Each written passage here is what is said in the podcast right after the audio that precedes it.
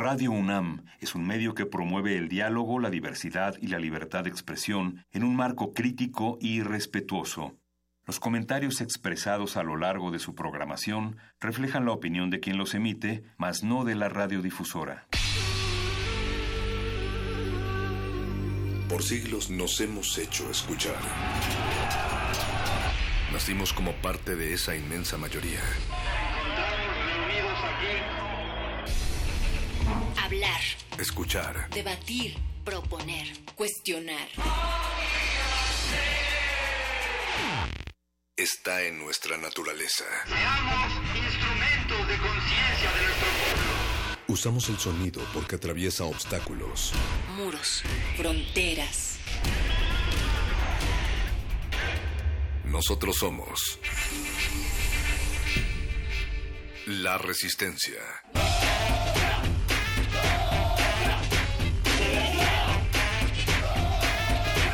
Resistencia modulada.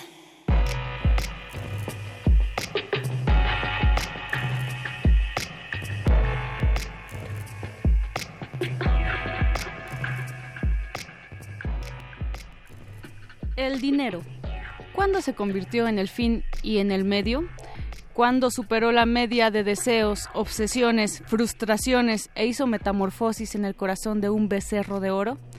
Un becerro que a cuestas llevamos todos los días, que nos acompaña como sombra, se sube al metro, al tren ligero, al camión y se escurre en los bolsillos cuando la jornada termina.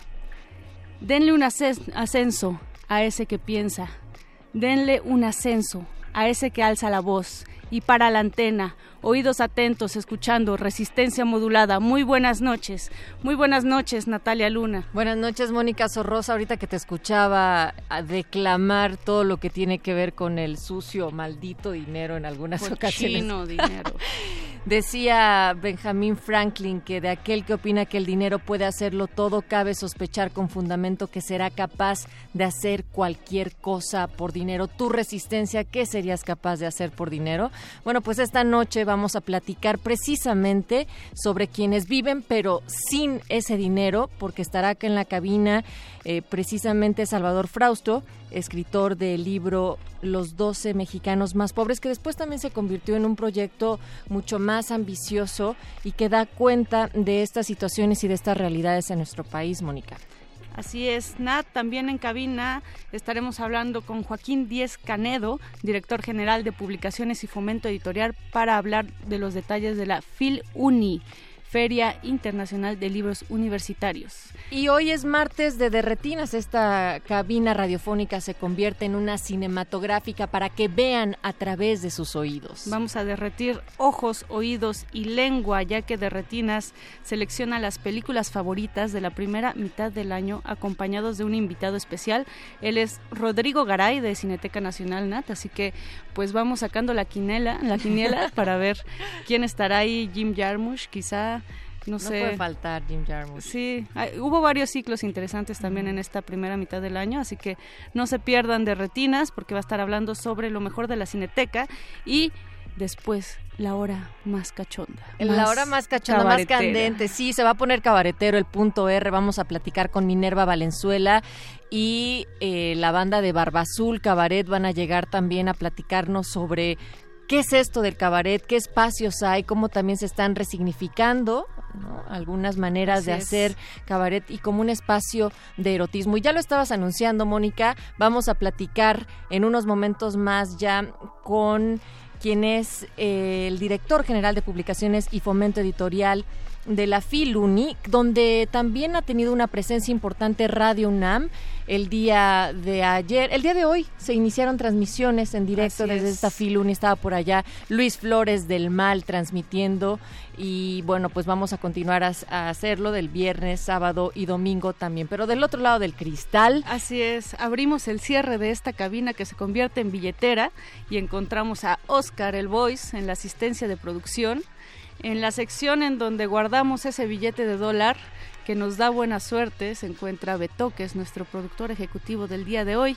Y en la laminita transparente con la fotografía de nuestros seres queridos, nosotros guardamos a Don Agus. Don Agus en los controles de esta cabina y tampoco seríamos nada sin Alba Martínez en continuidad, esa cadenita que se agarra muy bien al pantalón y no, no, deja que nos perdamos. Don Agustín podría ser como, como esa moneda también coleccionable, ¿no? De aquella que después va a valer el triple, el cuádruple, en fin.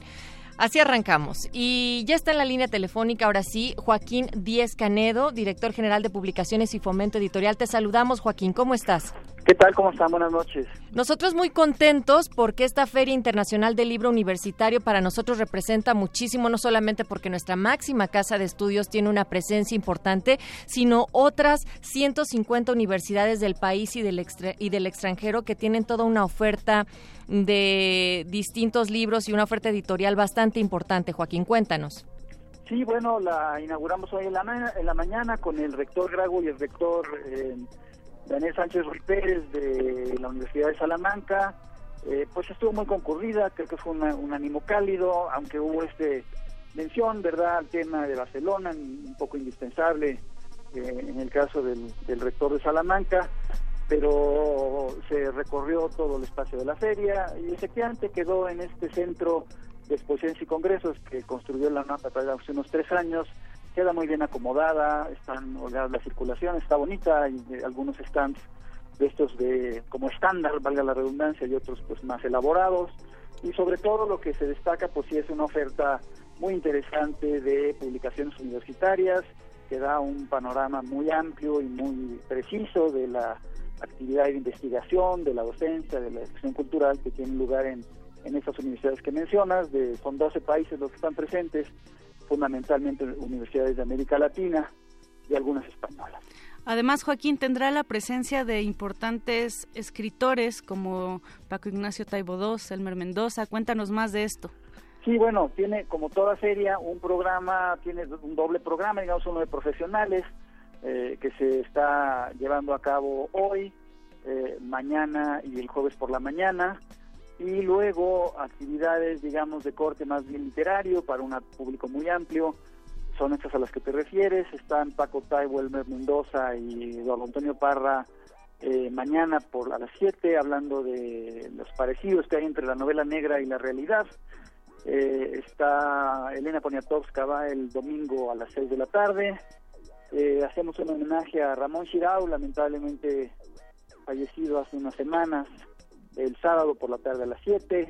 Están los eh, Juan Carlos y Juan Pablo Rulfo eh, platicando, conversando con Marina Sabenhagen y con Benito Taibo y proyectarán el, entiendo que el primer capítulo del documental en, en varios capítulos que haciendo Juan Carlos sobre su padre, sobre Juan Rulfo y bueno, más, más que sobre él mismo como persona, pues sobre los lugares que donde vivió, donde nació, donde se inspiró su literatura. Está Verónica Mugui, Ricardo Bernal, hablando de la construcción de mundos imaginarios con la literatura. Eh, pues una, una eh, menú muy variado de, em, de, em, pues, de charlas, conversaciones, eh, en torno a la literatura. Y estas actividades sin duda tendrán un gran interés en el público visitante, pero cuéntanos en esta inauguración que fue esta mañana, ya lo mencionabas Joaquín, ¿cómo tuvieron de, gente, qué reacciones, qué opiniones también de los propios universitarios? Pues mira, la, gente estaba contenta, eh, digo, la feria tiene muy buena cara, digamos, ¿no? Te digo, está muy, está muy, se ve moderno, funciona bien el espacio, eh, falta, digamos, que se conozca mejor cómo llegar. En realidad está muy a la mano, pero yo creo que está en un lugar muy de paso, ¿no? Está muy cerca de Perisú y del Instituto de Pediatría, está muy cerca del Metro CU, pero está en el paso entre los dos. Y, no es demasiado visible. Ahora está muy bien adornada, de manera que sí se ve muy bien dónde es. Eh, pero por lo demás, pues funciona muy bien. Eh, los salones de conferencias no son gigantescos. El salón donde tuvo donde se llevó a cabo la inauguración un poco más o menos como para 300 personas, un poco menos, 240 sentadas, más las cámaras, más la gente que estaba alrededor. Eh, pero bueno, estuvieron eh, funcionarios de la universidad, embajadores, más o menos 36 rectores, la mitad de ellos de universidades mexicanas, la otra de universidades extranjeras, pues funcionarios y, personal académico de la universidad, la delegación de Salamanca, algunos expositores invitados y pues la, el consenso entre los profesionales del libro es que está ha sido una feria eh, muy interesante digamos que sí tiene sentido esta apuesta por la eh, por el encuentro de editores universitarios para digamos abordar eh, cuestiones de distribución de comercialización compartir experiencias revisar las distintas novedades editoriales, eh, las colecciones, etcétera, ¿no? Eso te iba a preguntar, Joaquín, eh, la relevancia de que se haga una feria de libro internacional universitaria, porque en ocasiones las ferias de libro que se hacen, pues tienen en algunos stands, o al menos los más visibles, aquellas que ya son, afortunadamente, digo, porque cualquier éxito en el mundo editorial hay que celebrarlo, pero que en este sentido, en el mundo editorial universitario, pues también tendrían que darse estos encuentros y también difusión de qué es lo que están publicando las casas. Así es, así es, digo. La verdad es que ahora tienen el escaparate para, para ellas solas, digamos, ¿no? Que eso es justamente de lo que se trata, porque además hay públicos particularmente interesados en esa producción, por ejemplo, todos los bibliotecarios de las distintas facultades, escuelas, institutos de la universidad y de otras universidades que están aquí cerca de México, ¿no? Eh, pues ahí tienes pues las novedades de, en ciencias sociales, en humanidades, en ciencias exactas, eh, que se que, se producen en, en, 12 países de América de, bueno de América Latina y algunos del, en el mundo y eso es una cosa poco frecuente digamos no que los bibliotecarios en particular aprecian mucho y como los bibliotecarios van al stand y apartan material pues los que están allí con sus libros se sienten este que se cumple el propósito del viaje no en, el, en la parte de ventas y de difusión Así es. Además, Joaquín, en la universidad es, es un centro no solamente de, eh, de difusión, sino también de generador de conocimiento increíble y creo que no debemos perder esta oportunidad de visitar la Feria Internacional del Libro Universitario. Dinos, por favor, las coordenadas. ¿Desde de cuándo a cuándo estará presentándose esta feria? Parece que se cortó la llamada con Joaquín. Pero hay que decirle a todo nuestro auditorio, Moni, que el día de hoy se inaugura y es hasta el domingo, entonces tienen un par de días.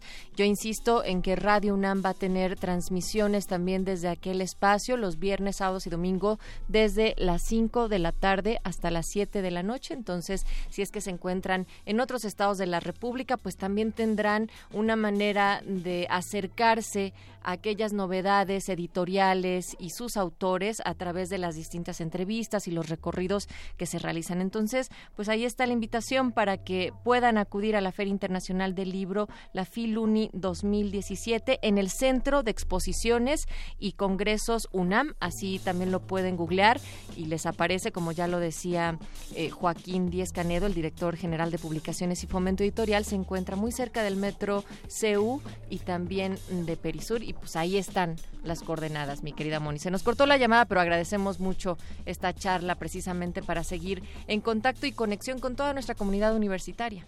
Así es, y para entrar en calor de este tema semanal vamos a escuchar a los Cojolites, grupazo, con esta canción que se llama Señor Presidente y regresamos para hablar cómo sobrevivir sin dinero. A ti te gusta, a mí me gusta, Betoques lo sabe y por eso lo pone.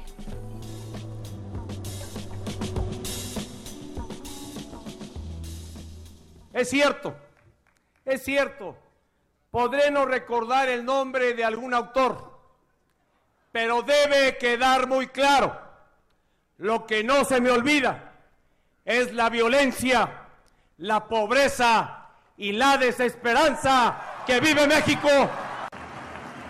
Lo que no se me olvida, lo que no se me olvida es el estancamiento económico el desempleo y la falta de oportunidades que se padecen en nuestro país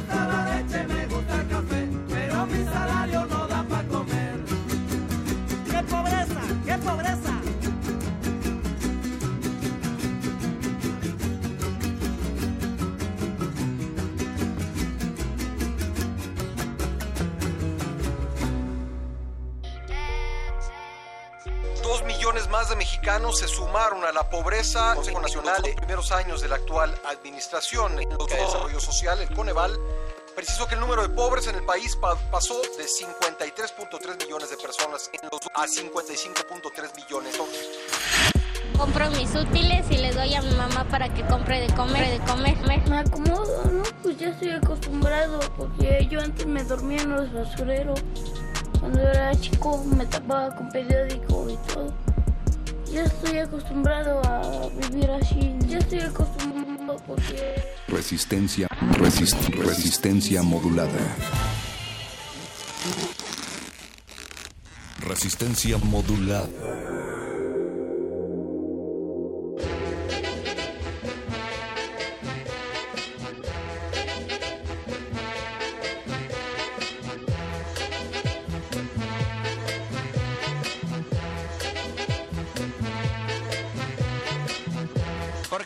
En este país cómo un carajo de carpintero, latonero, albañil, arriado de agua, embolador, vendedor de malboro, minorista Ken, carretillero, arriabulto, portero de cabaret, picolero, cabrón de puta vieja, ayudante bu, fabricador de jaula, vendedor de raspado, yacero, escritor.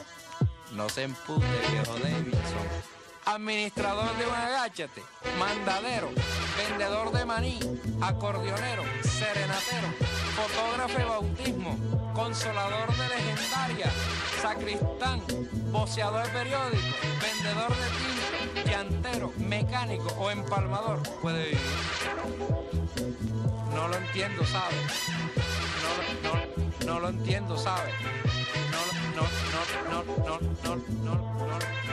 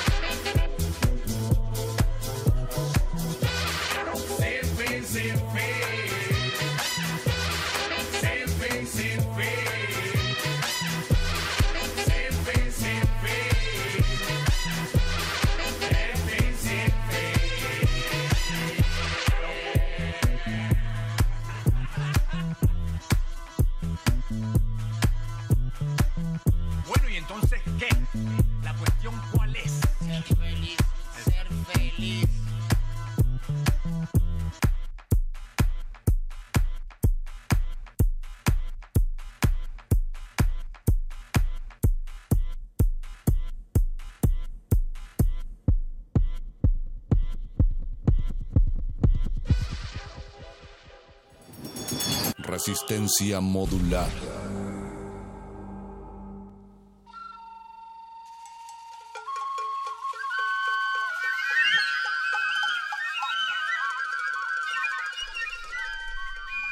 Ellos, los otros, los que viven con menos de un dólar al día, no comen a diario y cuando enferman toman agua hervida para paliar el dolor, los olvidados de la tierra, los pobres de este país, contabilizados en cifras, manipulados en elecciones, usados cuando es necesario e ignorados cuando es conveniente.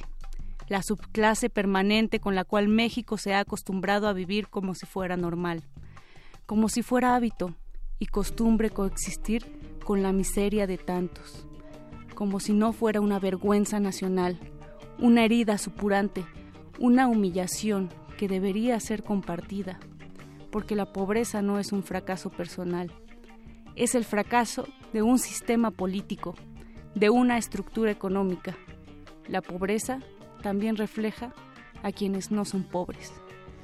Este fragmento que leía Mónica Sorrosa es parte del libro de un proyecto llamado Los 12 mexicanos más pobres el lado B de la lista de los millonarios, que después se transforma en esta parte eh, a iniciativa de Salvador Fraustro. Él es el escritor del mismo. Sin embargo, esta noche no logramos comunicarnos con él acá desde Resistencia Modulada. Habría otra oportunidad en algún futuro, Mónica.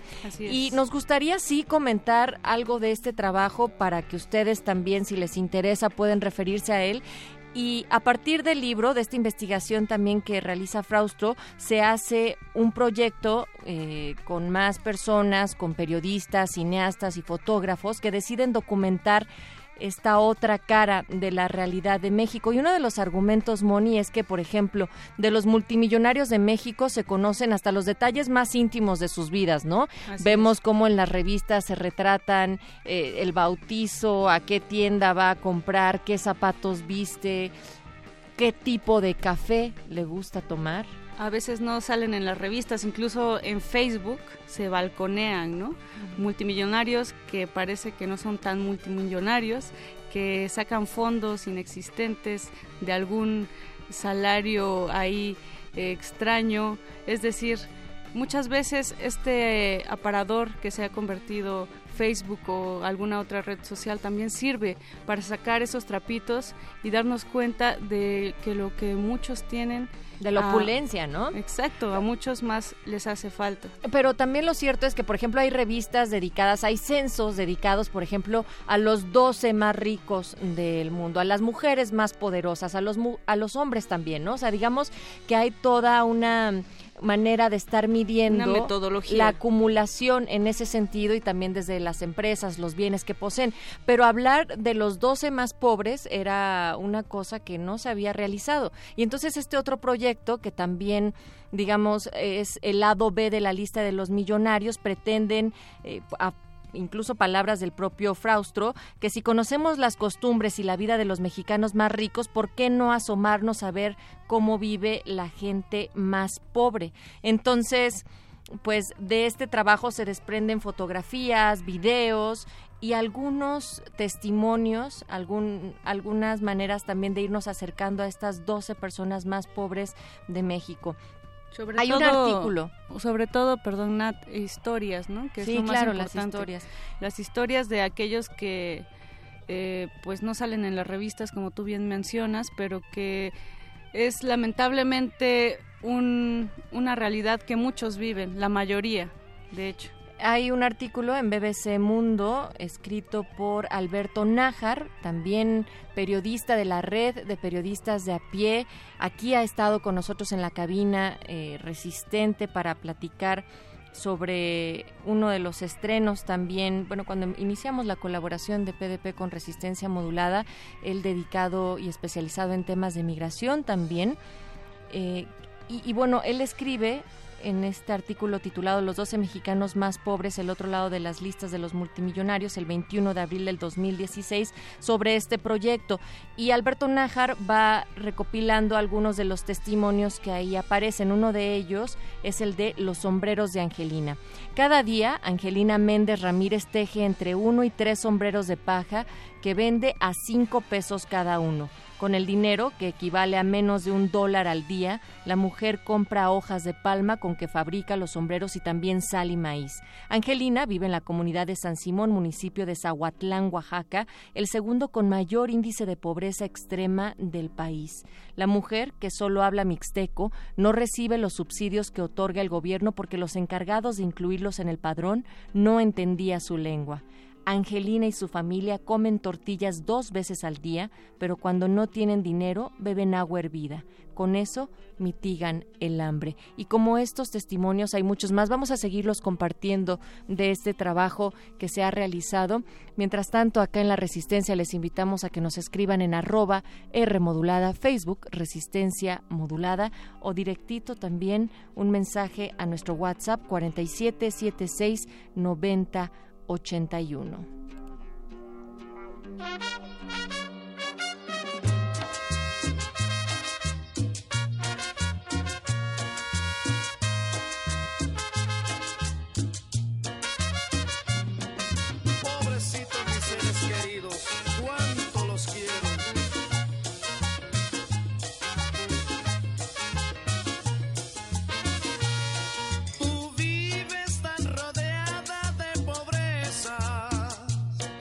No tengas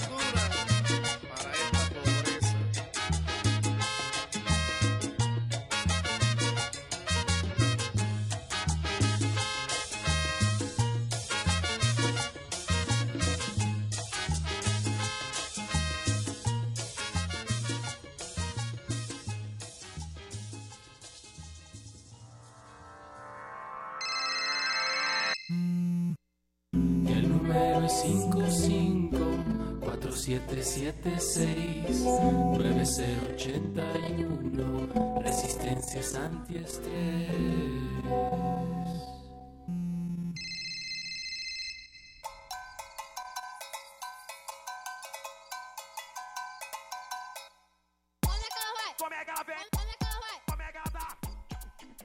Si llueve, hay cosechas en la comunidad del Sacrificio, municipio de Calakmul, Campeche. Sin embargo, hace dos años que no cae agua, dice Isidra Pérez Martínez, y los cultivos resultaron afectados. Pero ese es una parte del problema. La otra son los intermediarios, conocidos como coyotes, que compran los productos, especialmente fresas, a 5 pesos por kilo, la tercera parte de un dólar.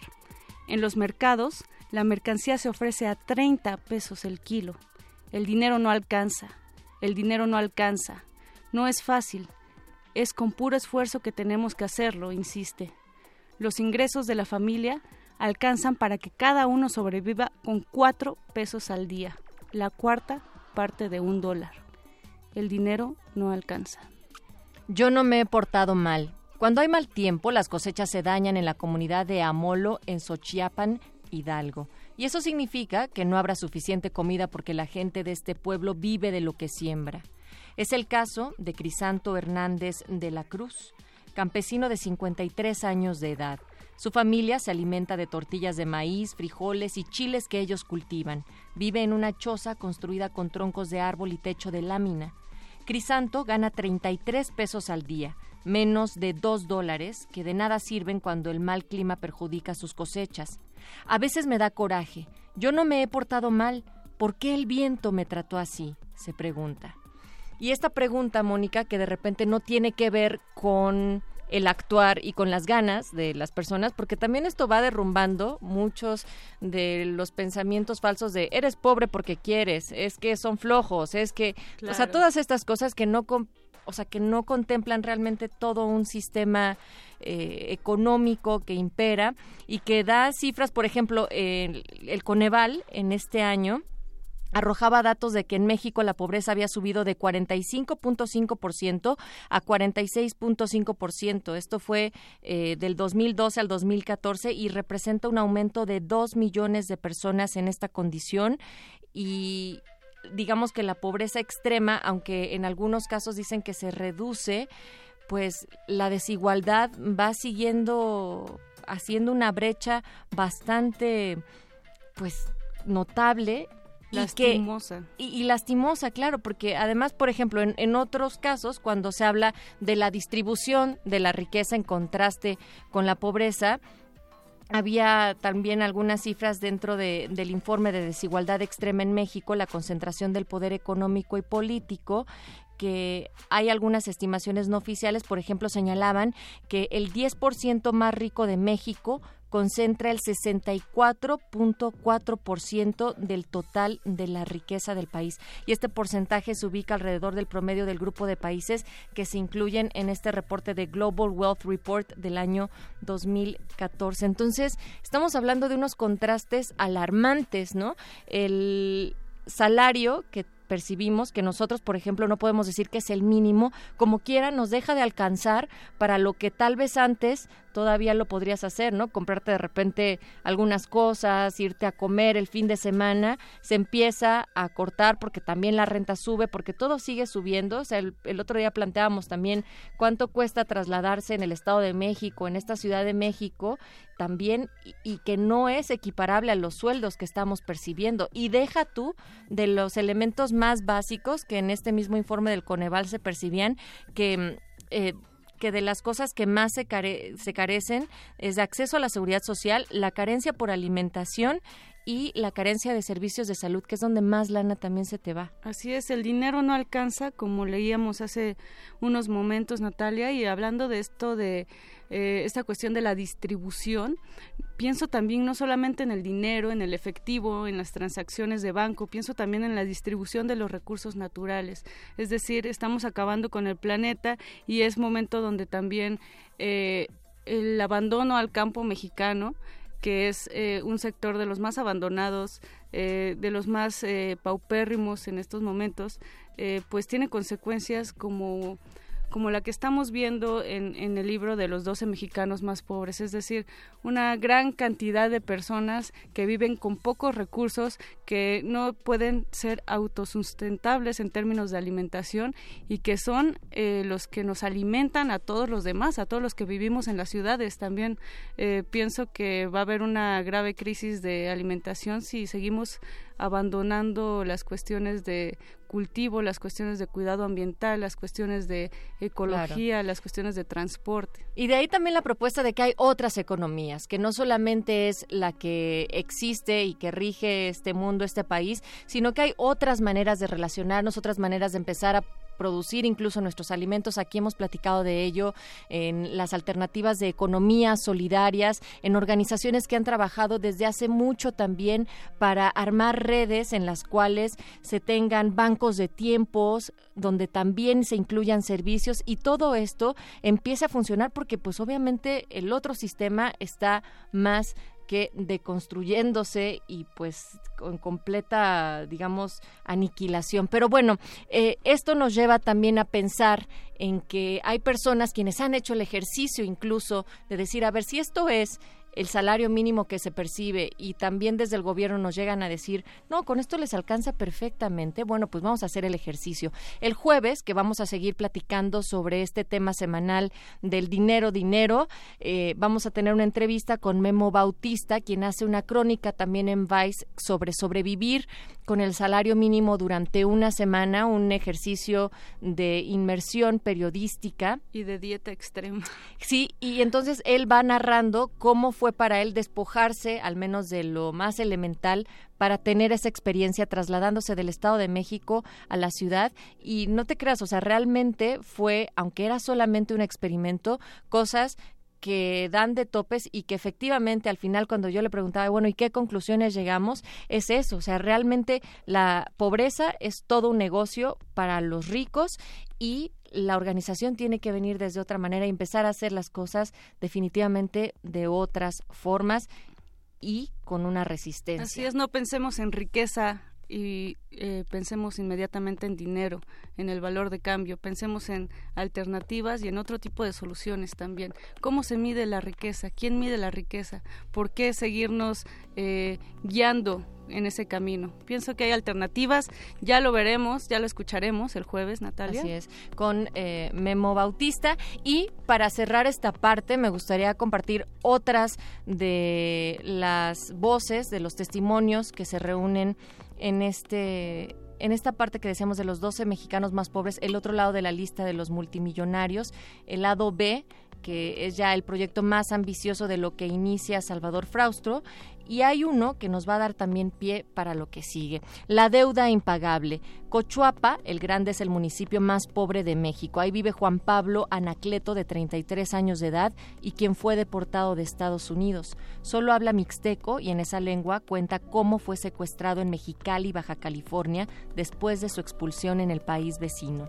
Sus hermanos pagaron 9 mil dólares para rescatarlo, una deuda que Juan Pablo debe cubrir, pero no sabe cómo.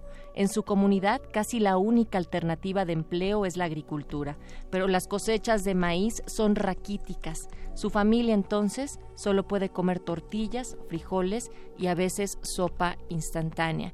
Y con este testimonio vinculado directamente a lo que está pasando a los 12 pobres más pobres de México, es que vamos a escuchar de Buscadores, la cuarta entrega, que precisamente aborda sobre aquellas personas que andan buscando a sus familiares en este México, no solamente pobres, sino también de desaparecidos.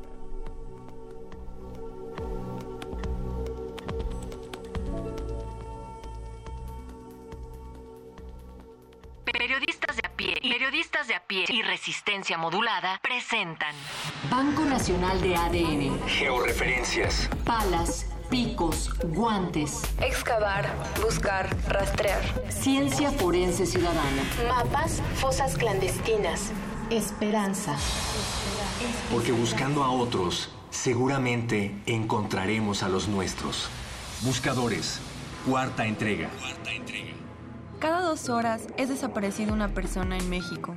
Es por esta razón que el trabajo de los buscadores es contrarreloj. Hoy, en la cuarta entrega de Buscadores, la historia del señor Guadalupe Contreras, a cargo de Félix Márquez e Ignacio de Alba, reporteros que han acompañado su historia desde el año 2014. Una realización de Victoria Elena y Félix Márquez con material de archivo del fotoreportero Prometeo Lucero. Esta es la historia de Guadalupe Contreras, un sabueso. Que el 18 de noviembre me acuerdo como si fuera ayer, que fue mi primer día de búsqueda. Fue un día miércoles. Ese fue el primer día que yo salí al cerro a buscar. Guadalupe, un hombre de cabello gris, piel oscura y cuerpo estrecho, buscó por primera vez a su hijo Iván en 2014 en Iguala, Guerrero.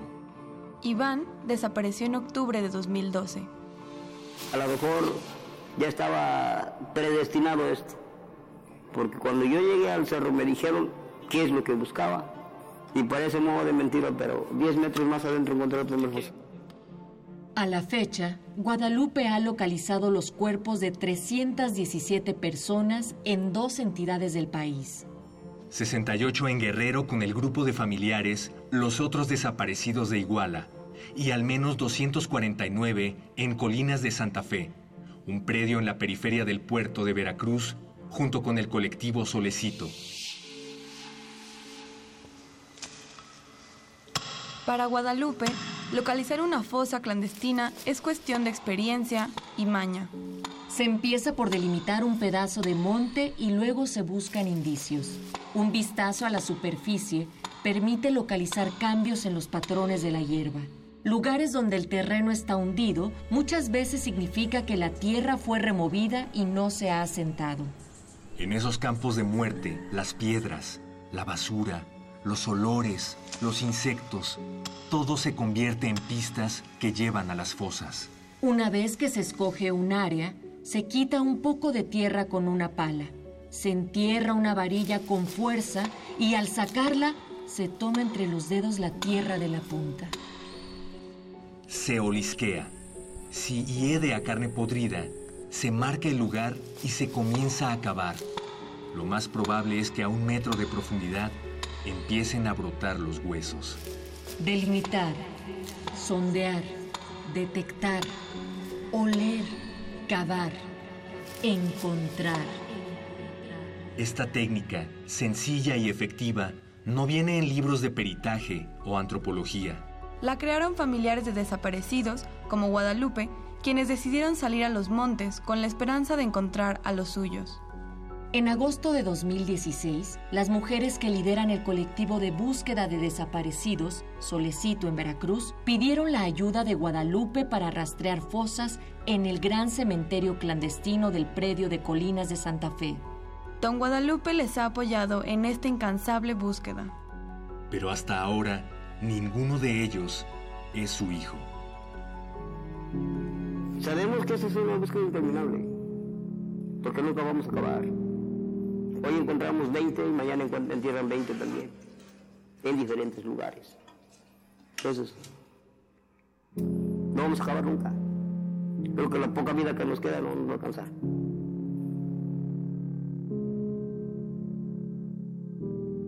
Las personas que Guadalupe ha encontrado en dos años de trabajo ininterrumpido representa apenas el 1% del total oficial de desaparecidos en el país. Para consultar el sitio con las producciones audiovisuales de los buscadores, visita www.piedepagina.mx diagonal buscadores. No te pierdas la quinta y última entrega de Buscadores en un país de desaparecidos. Guión y adaptación para radio, María Teresa Juárez y Jimena Natera.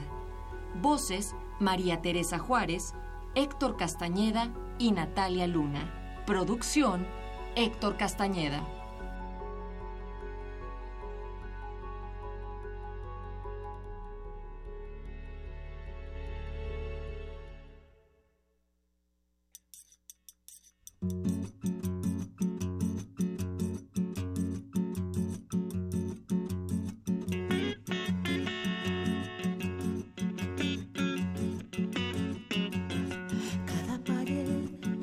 Cerrando el laberinto abre en mí la voluntad. Te busco aquí, te busco allá donde hay heridas, vida amarga, odio, esperanza. Saber lo lejos que te busco. Que no hay piedras ni muros hagan parar. Has de confiar en el amor que me entregaste. Él enciende la llama en la oscuridad y voy buscando y vamos, vamos, vamos, vamos rompiendo hoy las paredes que nos quieren atrapar, enredar para agotarnos. Mas no descansaremos hasta encontrarnos, hasta encontrarnos, hasta encontrarnos. No descansaremos hasta encontrarnos,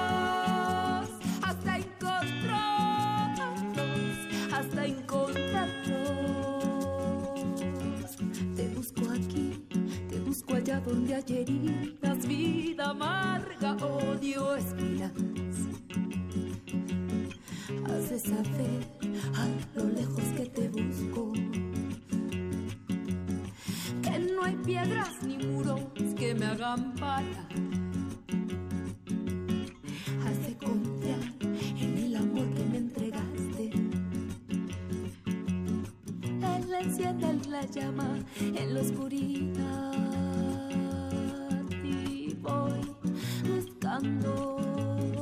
enlazada otras manos. Y vamos, vamos, vamos, vamos rompiendo hoy las paredes que nos quieren atrapar, enredar para agotarnos, mas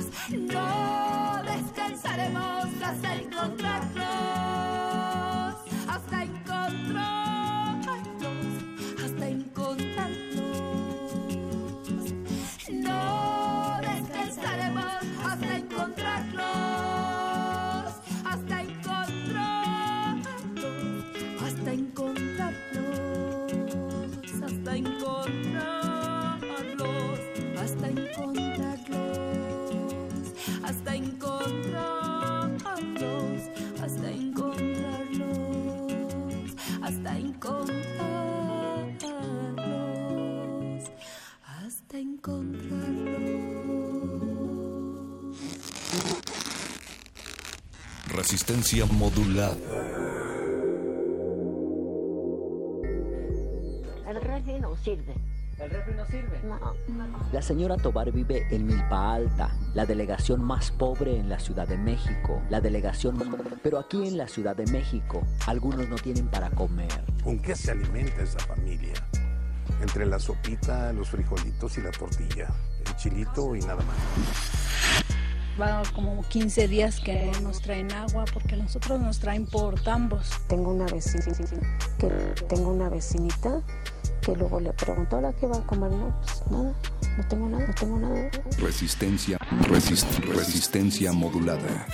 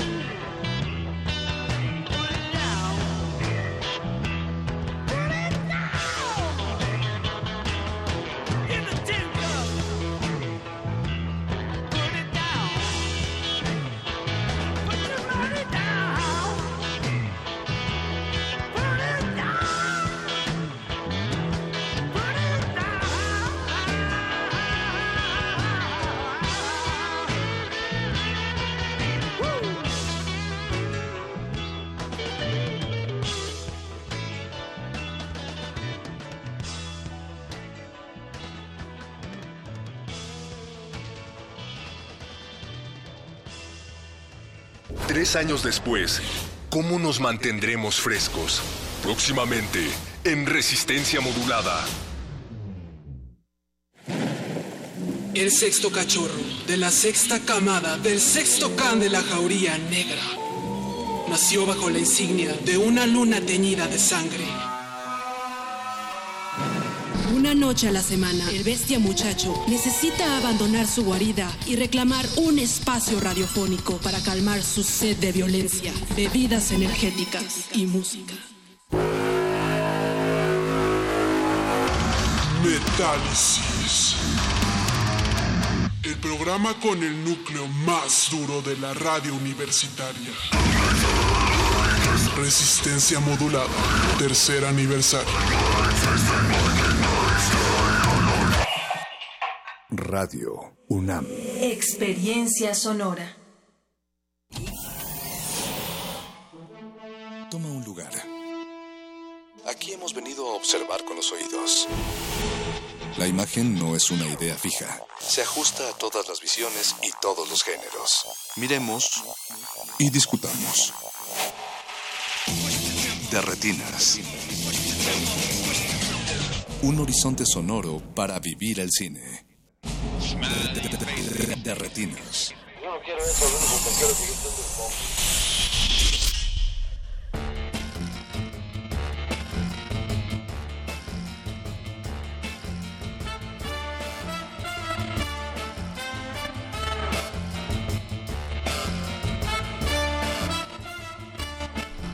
Bienvenidos a su cabina cinematográfica, mi nombre es Rafael Paz y estamos en Derretinas como todos los martes vamos a estar hablando de cine la siguiente hora y aquí a mi derecha está Jorge Javier Negrete. ¿Qué tal, Rafa? Buenas noches. ¿Cómo estás, Jorge? Bien, bien. Creo que hoy este Navarijo nos votó. Sí, nos cambió este por cierto festival de horror que está ahorita muy en boga.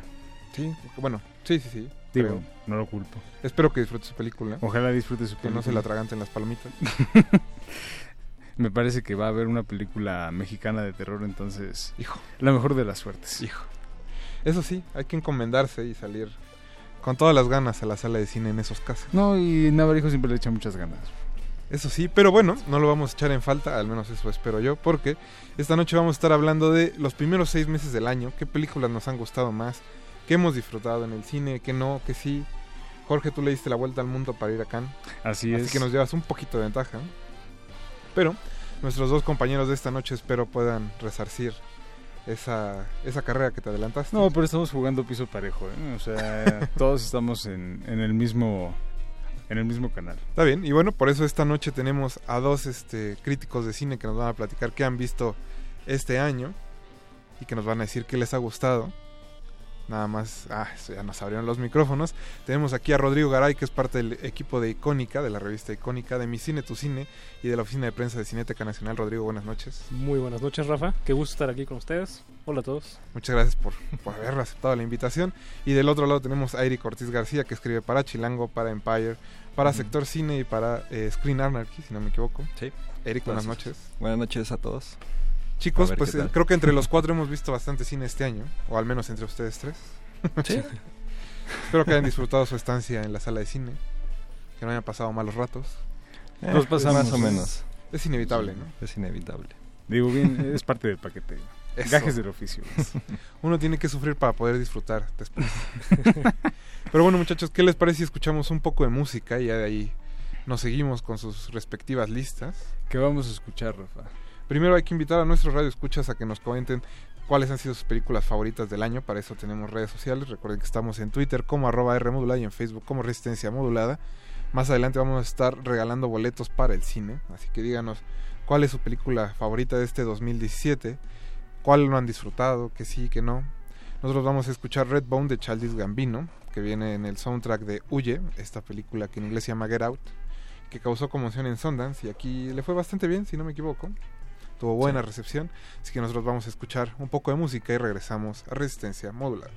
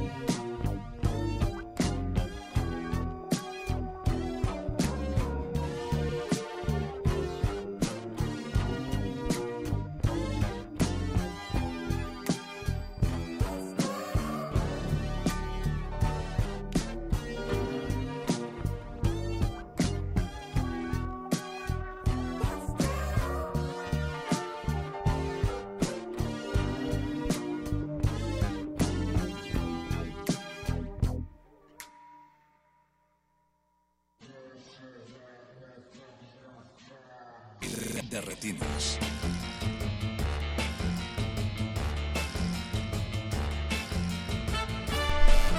Ya estamos de vuelta en su cabina cinematográfica. Muchas gracias a todos los que nos están acompañando del otro lado de las bocinas. Le queremos mandar un saludo a Aranza Luna que nos está escuchando hasta Tecámac.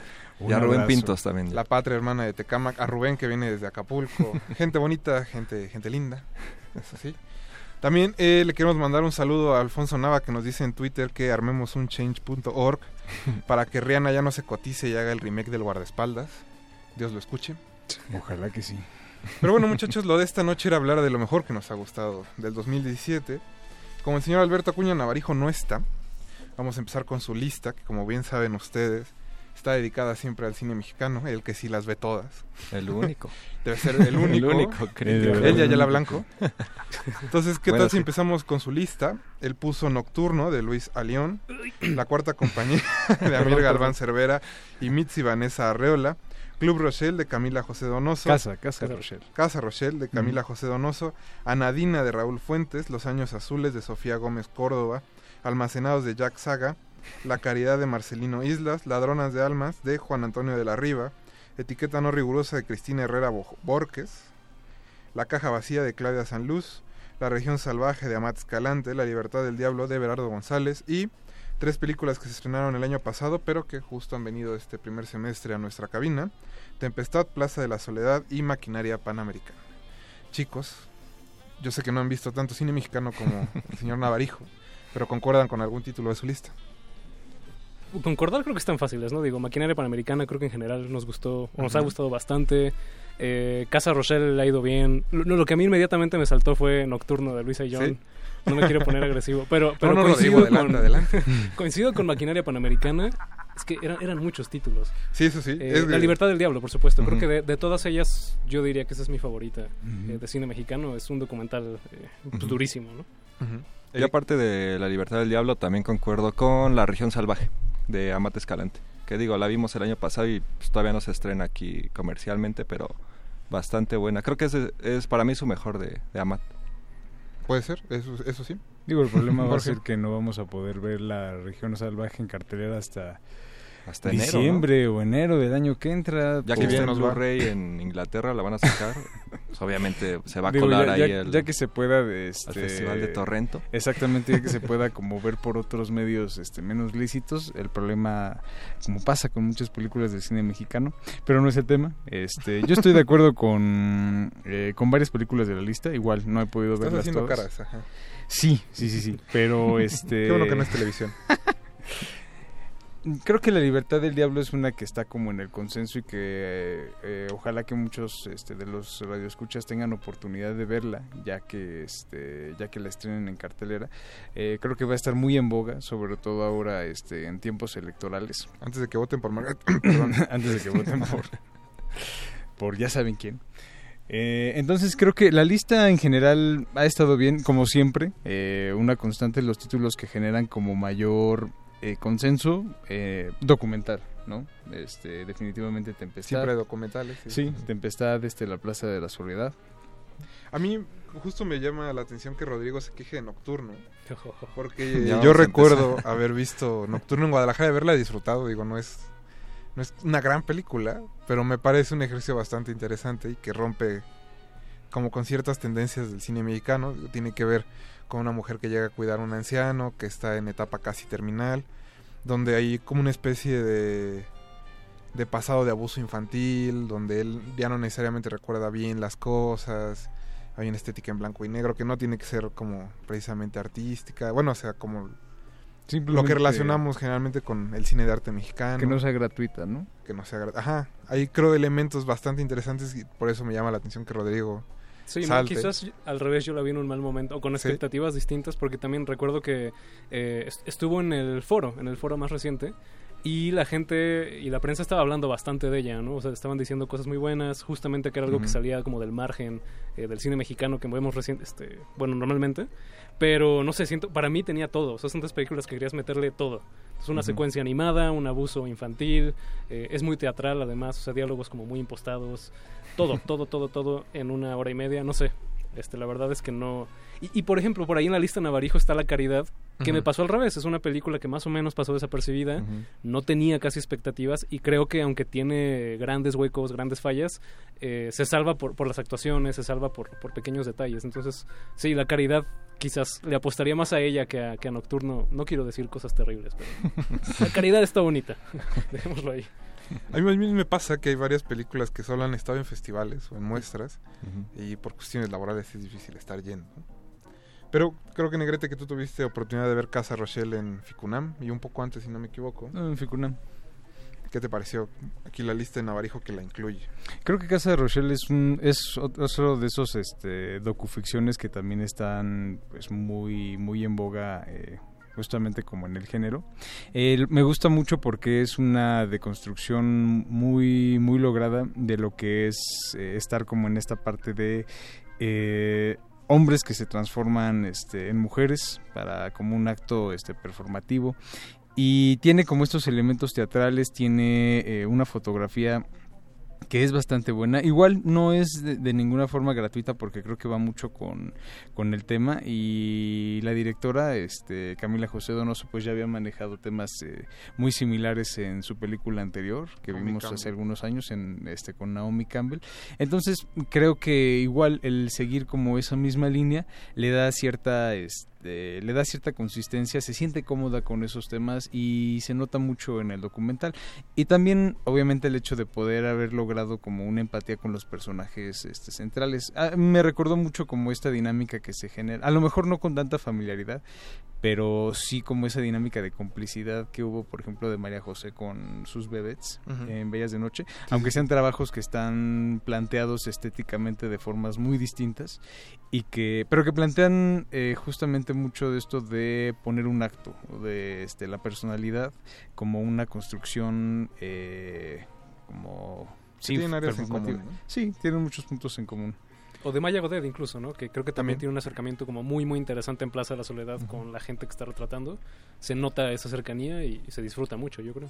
Creo que yo rescataría de la lista de Navarijo Ladronas de Almas, que recuerdo que Eric no le gustó el año No, pasado. no la mucho vio. la- en el Feratu. En el Feratu. Estuve en el Feratu. Pero yo que tuve oportunidad de verla hace unos meses, en, en- pues, ahora que la estrenaron en salas, la disfruté bastante, quizá porque siempre fui eh, fan de las novelas de niño.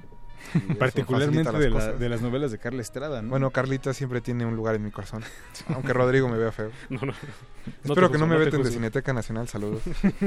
Saludos a la Cineteca, Saludos al doctor cierto. Pelayo. Eh, pero Eric, pues tú que no la disfrutaste, que la ves aquí en nuestras listas de cine mexicano.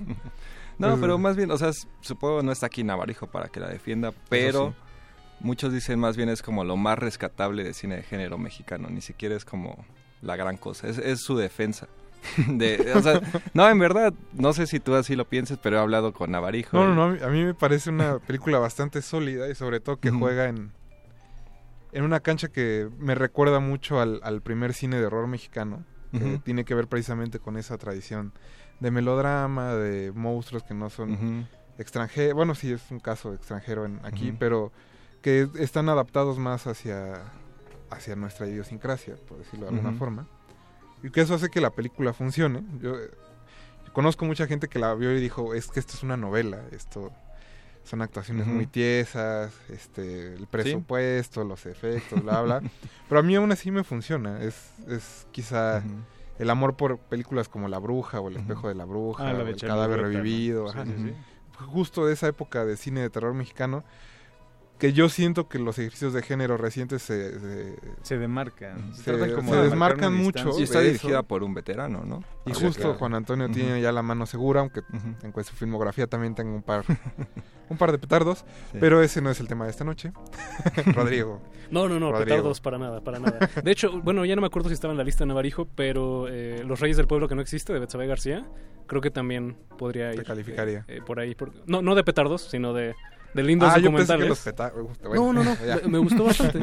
Creo que también, digo, son menos, es menos elenco, pero también creo que Betsabe tuvo un, un acercamiento muy interesante con, con la gente que retrata en ese documental. Su corrida comercial también fue este año, si mal no estoy, entonces podría entrar. No sé si Navarijo apruebe esto, pero pues si nos está escuchando. Pero no está, así que sí lo apruebo. Pero nos acordamos de él. Él, lo va a probar. Nosotros, ¿qué les parece si escuchamos un poco más de música? Vamos a seguir con O Quintal Dovin- Dovinicio de Roberto, de Roberto Carlos, que es parte del soundtrack de Aquarius, Mm. que se estrenó en festivales el año pasado, pero apenas en, en marzo, si no me equivoco, eh, se estrenó en salas comerciales. Así que vamos a escucharlo. Antes le queremos mandar un saludo a Norberto Rivas, que nos pone en Twitter que su película favorita del año es Pre- Huye, que pusimos una canción al principio. Entonces, bueno, Get Out. un saludo a Norberto, que vio Get Out.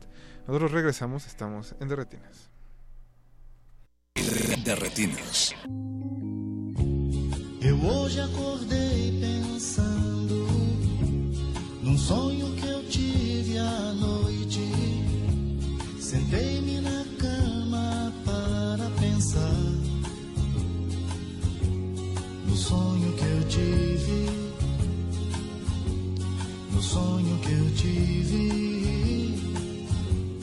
no sonho que eu tive. Fiquei tanto tempo pensando em tudo que estive sonhando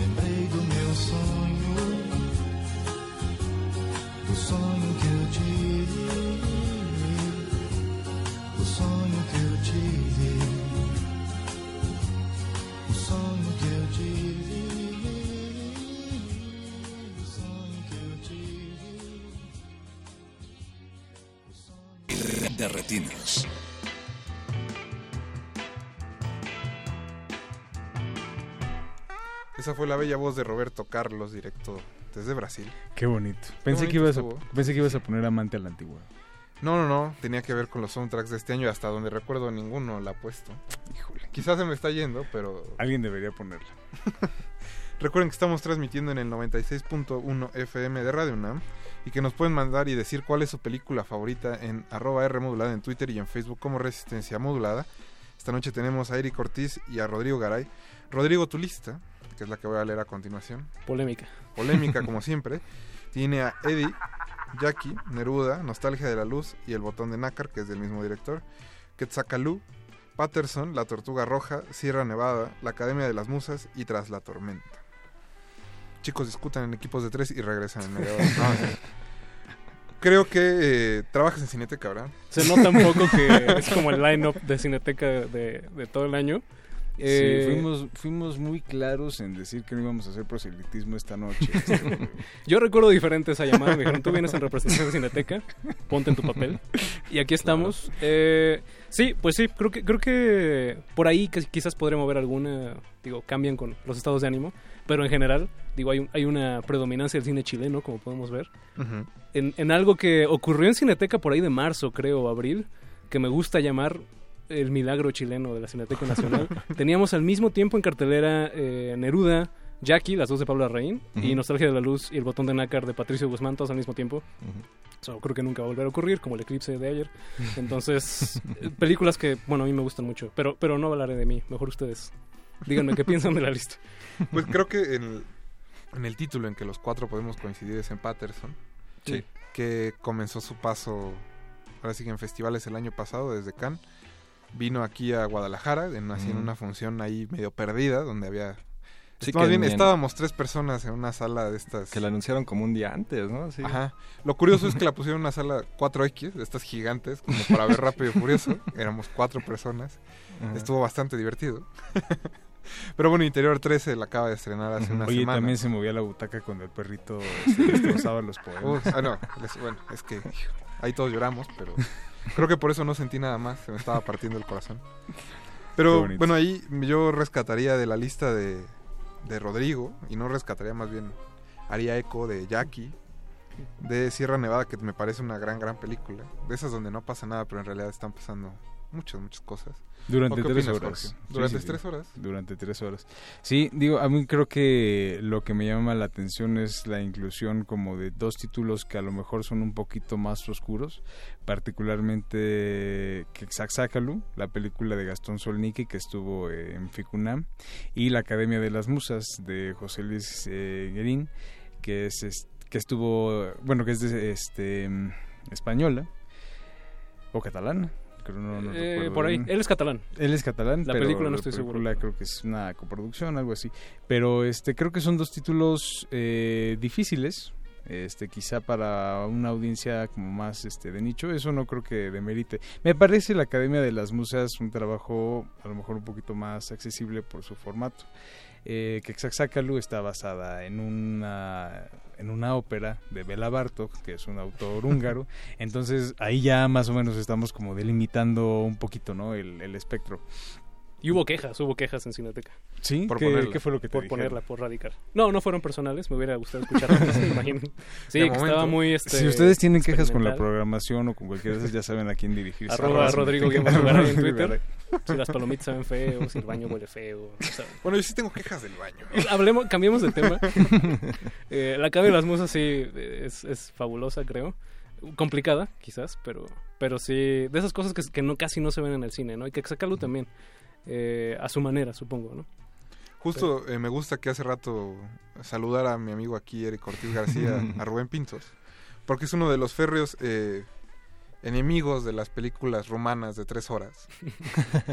Curiosamente, Rodrigo y yo la pusimos, lo cual me parece bastante Sí, era, ¿no? divertido. Yo también. Ah, nosotros tres, bueno, Eric no, pero No, no la he visto. ya veremos. Ah, bueno, más bien es eso. Más bien es eso.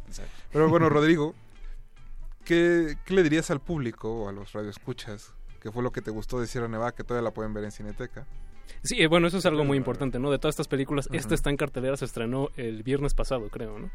Eh, en otros cines además de Cineteca, que creo que Sí, sí, sí. no sé cuánto vaya a durar, pero ¿qué le diría al público? Pues yo creo que si, si les gustan las reuniones familiares incómodas, porque seguramente las tienen, con familiares, el clásico tío que llega borracho y arruina la fiesta para todos. Si ya están hartos de ver eso en su casa, pueden verlo en el cine. cine. Qué maravilla. No, claro, es que además te das cuenta viendo esta película que Rumania es prácticamente México. O sea, no hay, no sé si la gente se imagine cómo son las familias romanas y ves tres horas de personas discutiendo, de personas burlándose de sus primos, del tío que llega a arruinar la fiesta a todos. Y a pesar de todo, o sea, suena pesimista lo que estamos diciendo, pero tiene un humor negro delicioso la Eso, película, ¿no? Creo que eso es lo, Eh, lo más eh, divertido de todo. No, claro, y se hace llevadera, no son tres horas que se sientan como tres horas. Parece No, que- no, creo que tiene, tiene esta parte en la que, eh, a pesar de que pudieran sonar pesadas tres horas de gente este, en una reunión familiar, realmente aquí lo que está como muy marcado es la, la maestría como formal del director de Christy Puyu para realmente hacer y generar esta sensación como de agobio y de asfixia en el espectador que cuando finalmente uno de los personajes sale de la casa eh, hasta Respiras. la misma audiencia respira. Y creo que verla como en una sala de cine es parte de eso, ¿no? Porque sientes como toda la audiencia puede como volver este, a respirar y compartir como esa experiencia, algo que pues difícilmente tienes a lo mejor viéndola eh, en tu casa o a lo mejor viéndola solo. En Creo que partes, es parte de una experiencia colectiva. No, y en esto que mencionas de, de cómo filma Puyú, por ejemplo, además de, de hacerlo sofocante, es un departamento, donde- la película ocurre en un departamento chiquitito, ¿no? Y este hombre encuentra como mil y un maneras para retratar ese departamento y hacerlo dinámico. O sea, nunca repite muchos planos. No, no, no. Y, y- e incluso la manera en que está filmada parece que el departamento es como estas cajas eh, que tienen muchos cajones y cajones adentro de ellas. Entonces hay puertas, gente entra y sale de diferentes cuartos. Parece como un coche de estos lleno de payasos que parece que no caben ahí, pero caben. Ajá, E- es o- muy impresionante. O una de esas secuencias de Scooby-Doo en las que salían este, fantasmas y villanos correteando así de puertas y puertas y puertas. E- es una mí- cosa así. Yo- todos en algún punto vamos a morir, eso es inevitable. Entonces yo quisiera Órale, que... que- esperen, esperen, esperen, déjenme terminar. Entonces yo quisiera que en el momento en que me pase y regrese a ver a mis familiares en el sepelio, pueda regresar como esta cámara que va y los ve todo el tiempo y que Ah, convive claro. con ellos y en algún momento decir qué bueno que me fui. Creo que es parte del mensaje de Sierra Nevada. Chavos, qué bueno que ya no estoy. se, se quedan en su trampa mortal. Chicas. Pero bueno, eh, hay otro título que me llama la atención y que por más que traté de ver, eh, no pude por diversas razones y en diversos festivales, que es La Tortuga Roja. Mm. Eric, tú sí tuviste oportunidad de verla. Sí, sí, ahora que se estrenó. No la pusiste en tu lista, pero creo que tampoco No. te desagradó. No me desagradó, pero tampoco es este de mis favoritas de Ghibli. Que bueno, es una producción francesa que, que tuvo ahí ayuda de, de Estudio Ghibli. La sentí un poco vacía como en, en cuestión de temas. O sea, se me hizo... Es de las películas más bellas visualmente que van a ver en el año. Pero en el tema se me hizo un poco simple hasta, hasta cierto punto. Que igual de ahí, de ahí puede ser que, que otros encuentren su, su belleza. ¿no? Como Rodrigo. Sí, Como no, me dolió cuando dijo es, es simple. No, no, sí. Es que es justo eso, ¿no? una película sencilla de temas tan universales que no, no, los con- no son concretos, ¿no? Sí. Eh, y es una película que, pues, si no la han visto, es, es completamente silente. Bueno, no tiene diálogos la película. Sí tiene sonidos, pero no tiene diálogos. Animada. Y efectivamente eh, eh, llama la atención que sea de Ghibli porque todos lo conocen por Mi vecino. Totoro y etcétera. Pero más bien ellos le pusieron el dinero a este director que se llama Mikhail Dudok-David. Ujú. No me acuerdo de dónde es, pero es cortometrajista. Entonces me parece que a Isao Takahata le gustó su trabajo y dijo, bueno, te va a dar dinero para que hagas un largo. Y así salió la película. Le fue muy bien en Cineteca. eh, salas llenas. De hecho, en la semana que se estrenó, voy a decir una barbasada, pero bueno, ya estamos No, en no, esto. no, adelante. Eh, Para eso estamos. para eso estamos. El fin de semana que se estrenó coincidió que en la sala 3 estaba esa, estaba La vida de Calabacín, y Mm. no me acuerdo qué otra. Y fue eh, la sala, en la que está en la sala 3, fue la más visitada en toda Latinoamérica ese fin de semana. No es choro. Órale. Por, entre otras cosas, La Tortuga Roja, que son de esas películas que conectan, parecen conectar muy bien con la gente, ¿no? Se la puedes recomendar casi a quien sea, creo. Oh, por Dios. Estuvo muy fuerte, Rodrigo. Muy fuerte lo que Sí, acabo de decir. poco. Lo siento, lo siento. Voy No, a- pero qué bueno que mencionaste de una vez la vida de Calabacín porque Negrete y yo la tenemos en la lista. Tú no la pusiste, pero creo que también la disfrutaste. Sí, no, y podría cambiar Tortuga Roja por Calabacín. Sí. Depende. Que también creo que tú la disfrutaste Sí, mucho. sí, bastante. En este caso, ¿por qué sí te gustó la vida de Calabacín? Bueno, porque, bueno, o sea, no las voy a comparar porque son dos cosas totalmente diferentes. Pero pues dura una hora, ¿no? La película. La vida de Calabacín. Hora y- diez. Hora 10. Y Sí. te habla de prácticamente todo, ¿no? Todos los temas. O sea, son estos niños, pues, renegados.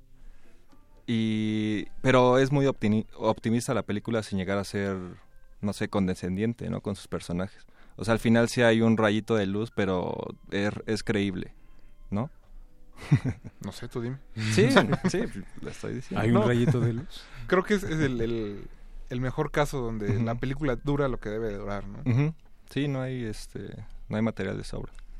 No, Y- y, y ajá. además no van a haber película más dura, creo, eh, en el año que sea tan dura y que al mismo tiempo sea como tan tierna y tan tan gentil, ¿no? Creo que es este una, una película de una de una sensibilidad muy muy aguda y además, digo, independientemente de que sea una película dirigida al público infantil que creo que es vital que todos los niños este, la puedan ver. Realmente hay como muchas muchos temas muy crudos y muy fuertes ahí este integrados. No están metidos con calzador realmente están como muy bien integrados. Se habla se habla de matricidio se habla de pedofilia se habla de inmigración De se habla de drogadicción. se habla de bullying este se habla de negligencia infantil y es una película para niños y que los niños pueden ver sin ningún problema Sí. y además entender sin ningún problema. Y creo que de lo que dices es cierto o sea no es una película que sea condescendiente con ningún público ni No. con los niños ni con los adultos Pues creo que no debemos decir más en este bloque. Basta. Lo has dicho todo, Jorge, así que vamos a escuchar un poco más de música. Sigue Who is the Batman de Patrick Stump, que es parte del soundtrack de, de Lego Batman Movie. que bueno, como ven, Negrete ya está bastante entusiasta. Nosotros regresamos, están en el 96.1 de Radio UNAM. De retinas.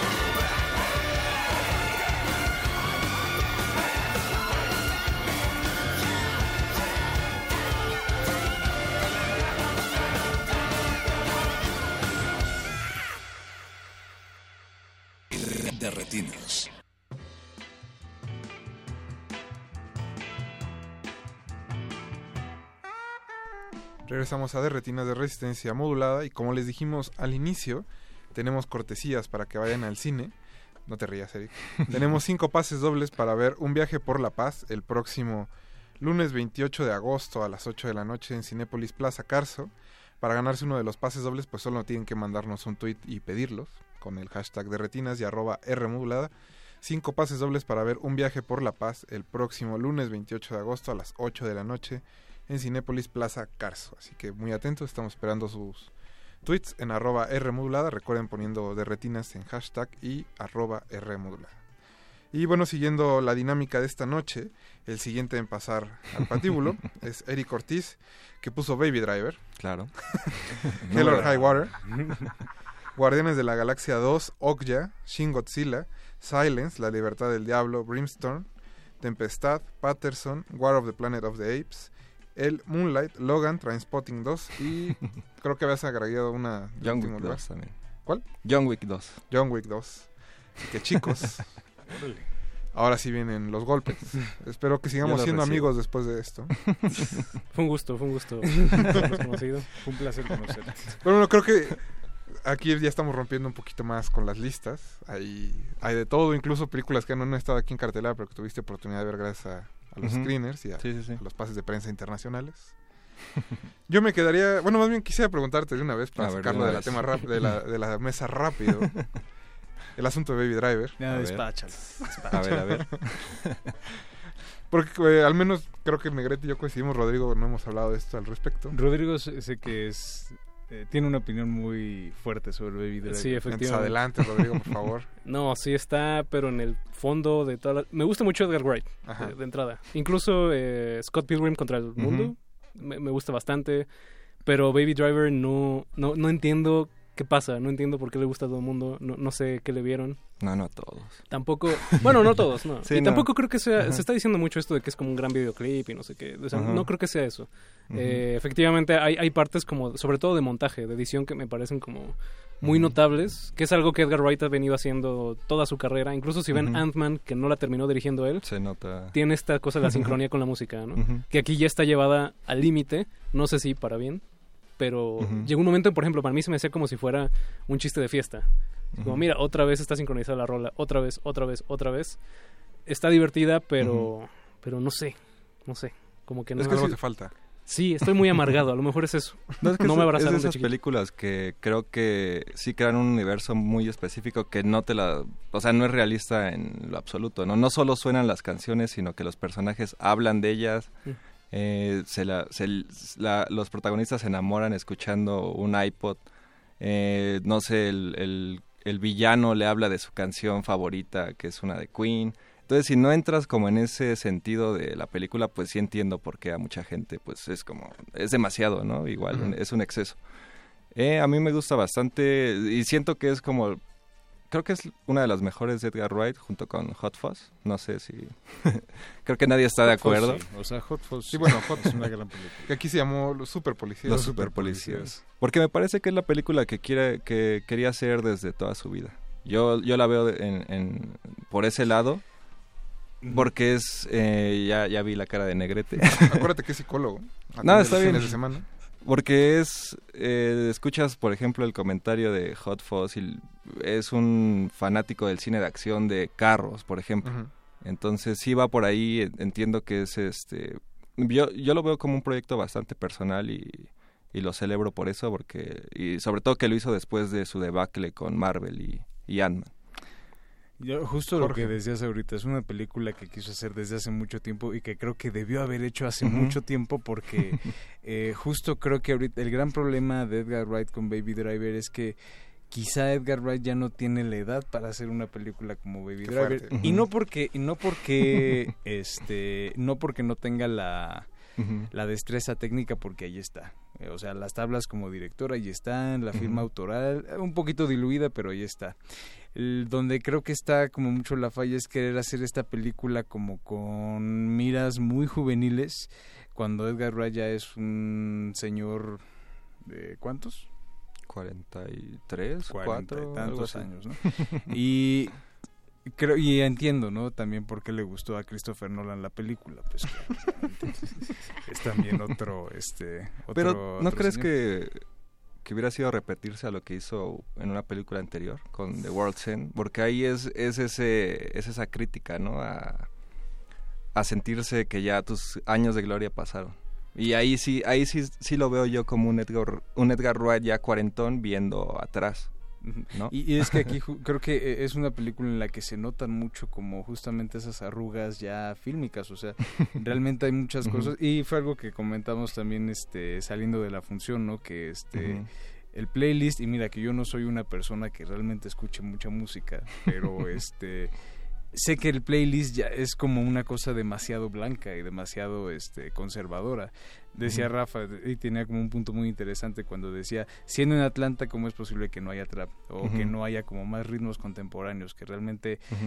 Barry White, Queen, O sea, tequila, por Dios. O sea, o sea, realmente, ¿de verdad tequila? Entonces fue como eh, básicamente eso, ¿no? Eh, es una película, y eso no quiere decir que es una mala película, creo No, que es no, una no. película eficiente, es una película que funciona. Las secuencias de persecución técnicamente son impecables, pero sí, yo, yo sí cuestiono mucho esta parte como de que eh, sea la mejor película de, de Edgar Wright. Ahí sí, discúlpame, pero... Está bien, no, está bien. Sí, nos pide la producción que no le peguen a la mesa, muchachos. Pueden pegar entre ustedes, pero a la mesa no. Eh, pues creo que Negrete ya lo dijo bastante bien. Eh, sí, todo. Y alguna no, vez no. Negrete, de, de buena fuente puedo decir que Negrete la nombró Chaborruco la película y funciona. A mí más Ahora bien, entiendo por qué. Creo que a diferencia de otras películas de Edgar, de Edgar, eh, no sentí en ningún momento cercanos a los personajes. Eh, Yo al revés, yo creo que es de sus más cándidas. Sí, bueno, que ya es un asunto ahí No, pues sí, o sea... personal. eh, o sea, tiene toda esta parte que Baby Driver, aparte de ser un conductor, pues cuida a su papá, su padrastro so- sordomudo, ¿no? Y hay una escena, no las voy, a- no, no voy a decir spoilers, pero creo que es bastante conmovedora en medio de la acción. Y yo creo que funciona bastante bien de- en ese sentido también. Que ahora, revisando tu lista, eh, creo que es la que más tiene blockbusters, digamos, Sí. de alguna forma. Me gusta mucho que esté Shin Godzilla y Sí. Okja, son dos películas asiáticas que por alguna razón la gente de repente las hace a un lado solo porque son muy entretenidas. Godzilla me parece muy raro porque funciona a base de burócratas, Sí. que generalmente las, las películas tratan de evitar eso o usarlos de forma negativa, no entorpeciendo la acción o digamos que si fuera México sería fe, esperanza y caridad, pero pero donde los burócratas sí entregan el cuerpo a tiempo, ¿sabes? Es- eso es muy muy chistoso, porque no es una película donde alguien salga y nos libre de Godzilla, sino que son esta bola de burócratas que trabajan para el gobierno japonés, los que nos salvan del mundo y eso en un blockbuster al menos asiático, me parece muy muy interesante. Y el caso de Okja que que no sé de repente por qué a mucha gente le causó urticaria. Es una película divertida que tiene una de las Pues escenas de acción no mejor hechas de- del año, eh, la, del- la Sí. del centro comercial que termina en el En camión. metro, sí, es Ujú. genial. Y pues justo juegan muchas canchas, ¿no? Es una película consciente de que una gran transnacional la está poniendo el efectivo para hablar en contra de las transnacionales, ¿no? Entonces no tiene un final feliz exactamente, es de hecho No. muy cruel con su protagonista. Ujú.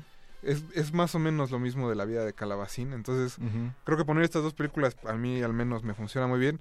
No tanto así Guardianes de la Galaxia 2. Que me Está bien, está bien. De por sí la primera no, no la había disfrutado mucho, pero pero la 2 ya es justo el caso, el mismo caso de Baby Driver, ¿no? Es- me parece más una película hecha. A partir de un playlist, como Pero a mí me gusta más. yo hago ajá. mi playlist y después hago mi película. No, pues es, es esa parte de que mucha gente luego dice, ¿no? De que el, la sustancia sobre el estilo. No, no, más bien No, el no, estilo no. sobre la sustancia. No, pero- no creo tampoco tenga que ver con eso. No, o sea, Ajá. No sé, o sea, más bien no... Yo- No porque sé. yo sí, yo, yo pienso que esa idea es un poco absurda, de que una película no puede depender enteramente de su estilo. Que es lo que hace tanto Edgar Wright como James Gunn, ¿no? No, bueno, no sé, muchachos, ¿ustedes tuvieron oportunidad de ver alguna de estas dos? Sí. ¿Cuál- ¿Cuáles dos? Guar- Guardianes de la Galaxia no. Bueno, Guardianes de la Galaxia no, no. pero sí viste Okja y Godzilla, si no me equivoco. Okja sí, Godzilla sí, eh, del director de Evangelion, por si alguien le Sí. gusta el anime, es director de Evangelion dirigiendo oficinistas, es, es fabulosa. Y, y el mo- e incluso la criatura es muy buena, o sea, Sí, la sí, sí. disfruté bastante. Sí, porque empieza como un peluchito tejido, así Sí. muy extraño, y ya después se vuelve Sí, se esta va- cosa como de, Va evolucionando. de cuero y hule que usaban antes, pero digitalizada, lo cual también le da una estética medio extraña. La escena de los láseres es, es buenísima, esa sí es muy Evangelion. Es. Y Okja también, Okja, ahí Jake Gyllenhaal, por ejemplo, no, eh, no, no lo toleré mucho tiempo. Es que es, muy es una película muy estridente, como dice Sí. Rafa, a propósito, ¿no? Para burlarse de, de todos estos círculos políticos, pero ahí sí. Me quedo con Godzilla, Guardianes de la Galaxia. Creo que Negrete iba a decir algo, pero yo, la neta. Me gusta más que este que Baby Driver. o sea, me gusta más No, Guardianes está de la. Galaxia 2 que Baby Driver. Eh, y ninguna de las dos me parecen este, malas películas. No. Pero creo que este, antes de ir al corte yo quisiera hacer la pregunta a André Marín. ¿Se tiene que retirar Edgar Wright del cine? No. No, no, no. Más bien, Siento como dice, esto es algo que tenía que sacar de su sistema. O sea, lo que viene será mejor. Para avanzar a otras cosas. Yo creo que sí. Eso y para quitarse el mal sabor de boca de lo de Marvel. De Ant-Man. Eso, eso, a mí me queda claro que es una película hecha para que le guste a la mayor cantidad de gente posible después de lo de Ant-Man. O sea, su No, carrera se pudo ir al carajo después de esto, Ujú. pero le fue bien, entonces va a seguir No, haciendo. pues es su primera película, aparte Scott Pilgrim, hecha con en Estados Unidos. Ujú. Más bien Entonces- esa, eh, Scott Pilgrim la filmaron en Canadá, de hecho. O sea, técnicamente es su primera película. Y la que ha ganado más dinero Y la que ha ganado más carrera, dinero. ¿no? Entonces- Pues todo bien. Todo Todo bien, bien. Es joven. Bueno, aunque Jorge ya lo ponga en la tumba. No, no, no, no, no. Es un director joven.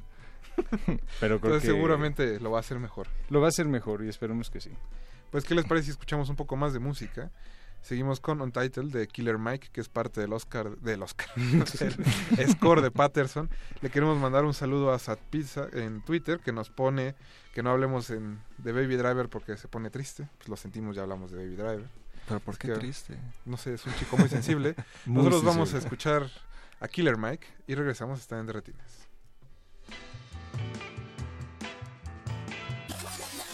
De retinas.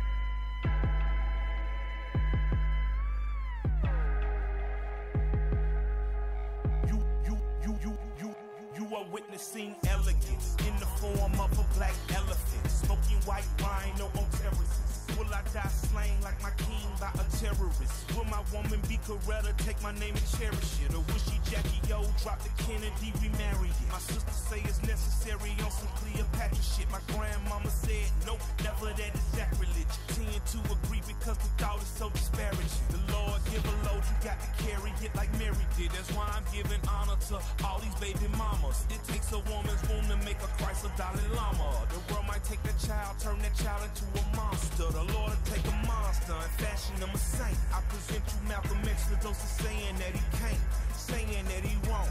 When I know he will, you usually don't know it's you until you getting killed. For real.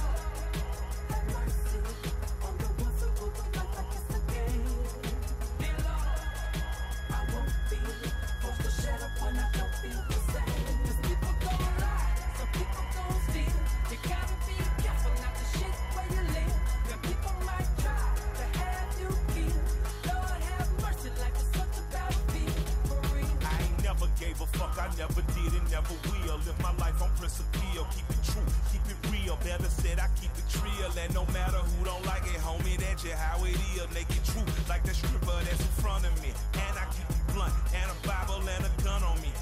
Cause I'm country, actually I'm southern. Something like my brethren, the legendary Andre 3K, CeeLo Goody, and some other men. Used to pay some homages and honor this. This is not the fiction that is sold by conglomerates. This is so the black folks mixed with Donald blowing shit. Better said Robert Beck, esoteric I can get. This is John Gotti painting pictures like Dolly. This is Basquiat with a passion like pop. In a body like Biggie, telling stories like Ricky. If a rapper wish to spar, please tell him better kick me. You with me?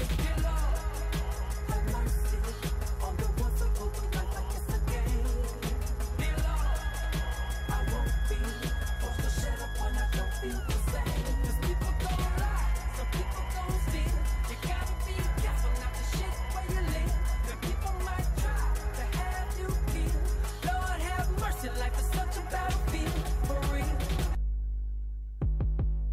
trust the church or the government. Democrat, Republican, Pope or a bishop or them other men. And I believe God has sustained me with rap. So I take a burning bush, put it in a switch of rap.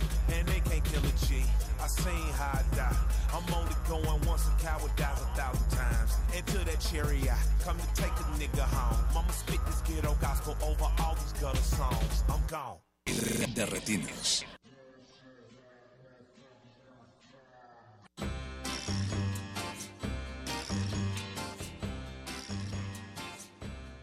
Ese fue Killer Mike en el soundtrack de Patterson. Nosotros estamos de vuelta en Derretinas. Se nos está acabando el tiempo, muchachos, pero quedan un par de listas en la mesa. Voy a leer rápido la del señor Jorge Negrete, que es Moonlight, el Lego Batman The Movie, El Ornitólogo, Personal Shopper, Aquarius, Animal Vertical, Sierra Nevada, La Vida de Calabacín y Get Out, a las que yo agregaría, porque coincidimos en varias, Patterson, I'm Not Your Negro, La Libertad del Diablo, Hermia y Elena, Shin Godzilla y Okja. Que aquí me llama la atención que los dos pusimos Lego Batman, que lo pasamos muy bien ese día en el cine. Así es. Y además, eh, independientemente de eso, eh, creo que es sin duda, o bueno, casi sin duda la mejor película de Batman que se ha hecho. Eso, eso puede ser cierto. Sí, porque curiosamente. creo, No, no, creo no, que es no, la película que ha, creo que es la película que ha entendido mejor al personaje en toda su historia y que lo ha pintado y que lo ha puesto desde una perspectiva muy distinta y que creo que ha, eh, o sea, realmente captura el dilema central del personaje, o sea, lo que está como ahí al centro y lejos como de toda la oscuridad. No, sí, de hecho, la, o sea, la relación entre Batman y el Guasón, que cómo la manejan, no, eso sí es este genial. Y obviamente esa burla, ¿no? De que pasa a ser básicamente esa tensión homoerótica, ¿no? Homoerótica, perdón. Hemoerótica. Eh, Hemo- hemoerótica. También un poco, también un poco. Sí, también. Pero no, pues ahí está The Dark Knight, ¿no? Ah, sí. Ah, Christopher Nolan. Digo, aquí Nadie Christopher puso- Nolan. Nadie Sé puso que. Dunkirk. Es lo que iba a decir. Ajá, Sí, nadie puso nadie Dunkirk. puso Estoy muy contento. Sí, qué bueno. Es un Eso bonito quiere decir que nos llevamos bien. Sí. Sí, eh, estamos, este, hay, hay una sincronía. Qué bueno, un saludo a Ariel Gutiérrez que va a partir pronto a, Europa, pero que nos dejó, nos dejó dicho que Dunkirk es la mejor película bélica que ha visto en su vida, lo cual me causa un poco de consternación. Pero pues es, Pero- es una. Perdón, pero es. es una afirmación tan fuera de proporción como decir que Lego Batman es la mejor película de Batman. No sé. Creo yo. Uy. Creo yo. Uf. Rodrigo, ¿qué tienes que opinar al respecto? No vi la película de Lego Batman. Pero viste Eh, algún par más de la lista de Jorge. Sí, las acabo de olvidar todas, pero... Bueno, no, no, no, no. Ya, habla- perdón. ya hablamos de Sierra Nevada.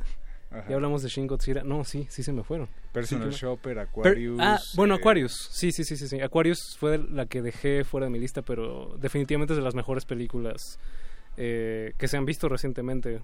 Y, y la verdad, de esas unánimes. A lo mejor con la crítica más que con el público, también dura bastante, dura como tres horas no, dos horas y cachito. y media, ¿no? Dos Creo. horas veinte. Ajá. Eh, increíble actuación de Sonia Braga, una mujer verdaderamente fabulosa. Y una cinematografía también verdaderamente fabulosa. Es como... Eh, no me acuerdo... La, la película anterior de este director, de Clever Mendonza Filho, Sonidos Vecinos, quiero pensar que así se llama. Sí, sí, la de los edificios. Ajá, tiene esto, que es, es un cine eh, como para espiar a, espiar a tus vecinos un poco. Entonces la cámara hace zooms como para asomarse a los patios, para ver qué está haciendo el de al lado. Eh, en Aquarius se trata un poco más de conocer a esta mujer, eh, un- una mujer ya grande, de 60 años, eh, sobreviviente de cáncer de mama, que vive sola y que está abandonada en este edificio en el que ella se aferra duramente. Creo que es una historia poderosísima que ustedes pueden ver en servicio de streaming. Todavía, creo, ¿no? Sí, sí, Por ahí. sí. Se puede ver esa película. Yo, yo solo quisiera recomendar ampliamente tres películas en las que coincidimos Jorge y yo, que son, a mi parecer, experiencias extrañísimas en el cine, que y sobre todo películas que no funcionan como esperas que funcionen, ¿no? que van, van tratando de girar o de, de romper el camino.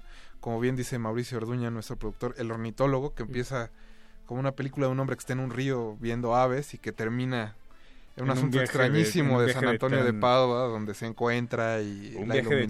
transfigura- un viaje de transfiguración que remite a Buñuel, que remite a Sí. Pasolini, pero que al mismo tiempo es algo, eh, o sea, eminentemente de Joao Pedro Rodríguez. Y es Sí, Joao Pedro. Creo que la película de Joao Pedro Rodríguez es, es mi película favorita en lo que va del año. Así, es- me parece una experiencia de verdad maravillosa para verla en el cine.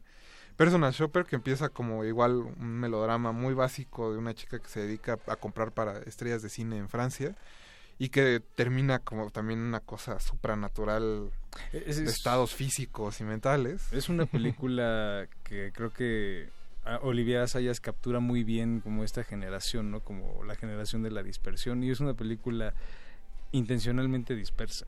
Y Animal Vertical, que también ya teniendo algo, si han visto una película de Alain Jagdi per- eh, anteriormente, que por aquí pasó en cartelera El extraño del lago, que era precisamente un thriller homoerótico muy a la Hitchcock sobre un lago. un extraño en un lago. Y que aquí es sobre un hombre que deja su trabajo, bueno, que no quiere también terminar el guion de su película, se va al campo, se enamora de una pastora de ovejas, tiene un hijo ahí adoptivo, no, no, va avanzando de manera tan extraña y termina con unos lobos. Sodomizan a un anciano. No, bueno, o sea, Jorge. bueno, Jorge. oye, pues es que... Todavía son no, todavía no son las 10. No, todavía no es el punto R. No. Estamos haciendo la transición. La transición, como, y como dice Jorge, precisamente se nos acaba el tiempo. Chicos, yo solo les quiero agradecer mucho el haber venido. Eh, Eric, muchas gracias por venir. Te No, puedes igual, leer gracias. en Chilango, en Empire, en Sector Cine. Sí, sí. Rodrigo Garay, que es parte del equipo de Cineteca y de Mi Cine Tu Cine. Así es, muchas gracias, muchísimas gracias. Y que nos trajo aquí unas listas, ya no, digo, ya no lo alcanzamos a leer, pero solo les voy a decir que la película mexicana más vista de los primeros seis meses de Cineteca Nacional es Las hijas de Abril de Michel Franco. Así está su país. Mm. eh, así está su país. Qué fuerte. Esta, esta lechuga se, fue, se estuvo puso fea. muy fuerte y nos vamos a despedir. Jorge Javier Negrete. Gracias, Rafa. Buenas noches. Mauricio Orduña en producción. El Betoques también en producción. Agustín Muli en los controles. Mi nombre es Rafael Paz. Y recuerden que nos escuchamos el próximo martes. Todavía hay boletos para ir al cine. Solo tienen que dejar un tweet con el hashtag de retinas y arroba R modulada. Chicos, hasta el próximo martes. Hasta luego.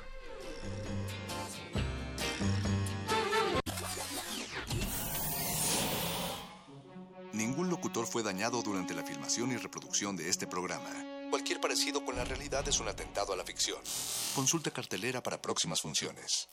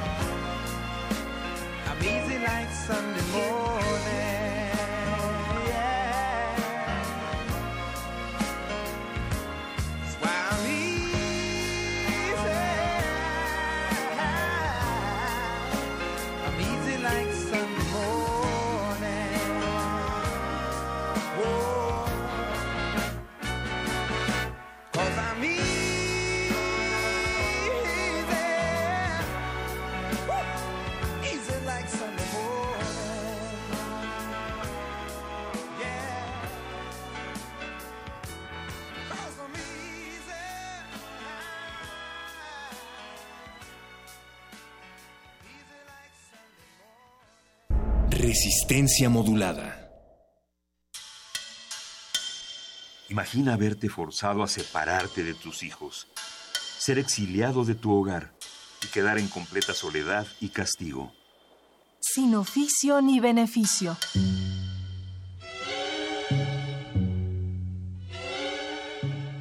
Espectáculo unipersonal dancístico de Luciana Ruiz. Un viaje en transatlántico que nos narra la historia de una generación para la cual la migración fue parte fundamental de su identidad latinoamericana. Todos los martes de agosto, 20 horas, en la sala Julián Carrillo. Entrada libre. Radio UNAM, experiencia sonora. La exposición Rufino Tamayo, el éxtasis del color, llega a sus últimos días. No deje de admirar la retrospectiva de este gran artista que reúne 50 obras, 34 del acervo del Museo de Arte Moderno, 13 piezas son de colecciones particulares y 3 del acervo del Museo Tamayo Arte Contemporáneo, 45 son pinturas al óleo, pastel y wash, 4 dibujos en grafito, carbón y sanguina y una mixografía. Rufino Tamayo, el éxtasis del color, se puede visitar en Museo de Arte Moderno Chapultepec, Ciudad de México. Morphy toca el sax, es poeta, imaginante, escritor y hasta líder del cuarteto Liverpool. Todo un estuche de monerías. Teatro en Atril presenta Las invenciones de Morphy o Ser o No Ser, original de Gabriel Pingarrón. Los jueves de agosto, 20 horas, Sala Julián Carrillo, Adolfo Prieto 133, Colonia del Valle. Entrada libre. Radio UNAM, experiencia sonora. La radio resiste. Resistencia modulada. Resistencia modulada.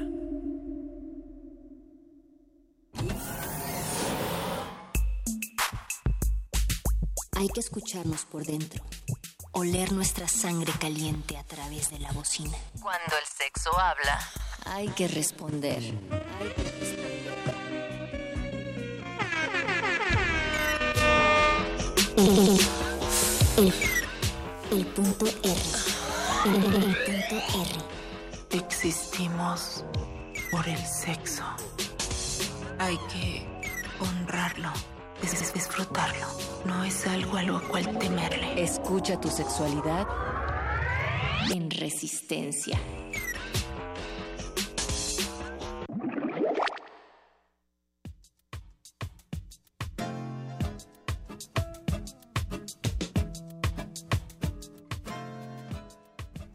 Los espacios de la noche se prestan a distintas formas de manifestar nuestros deseos. Ver, oír, probar, tocar. Todo puede fundirse en un encuentro donde nos descubrimos con el movimiento del otro, ya sea en una situación íntima o en un espectáculo de cabaret. El cabaret nos remite a...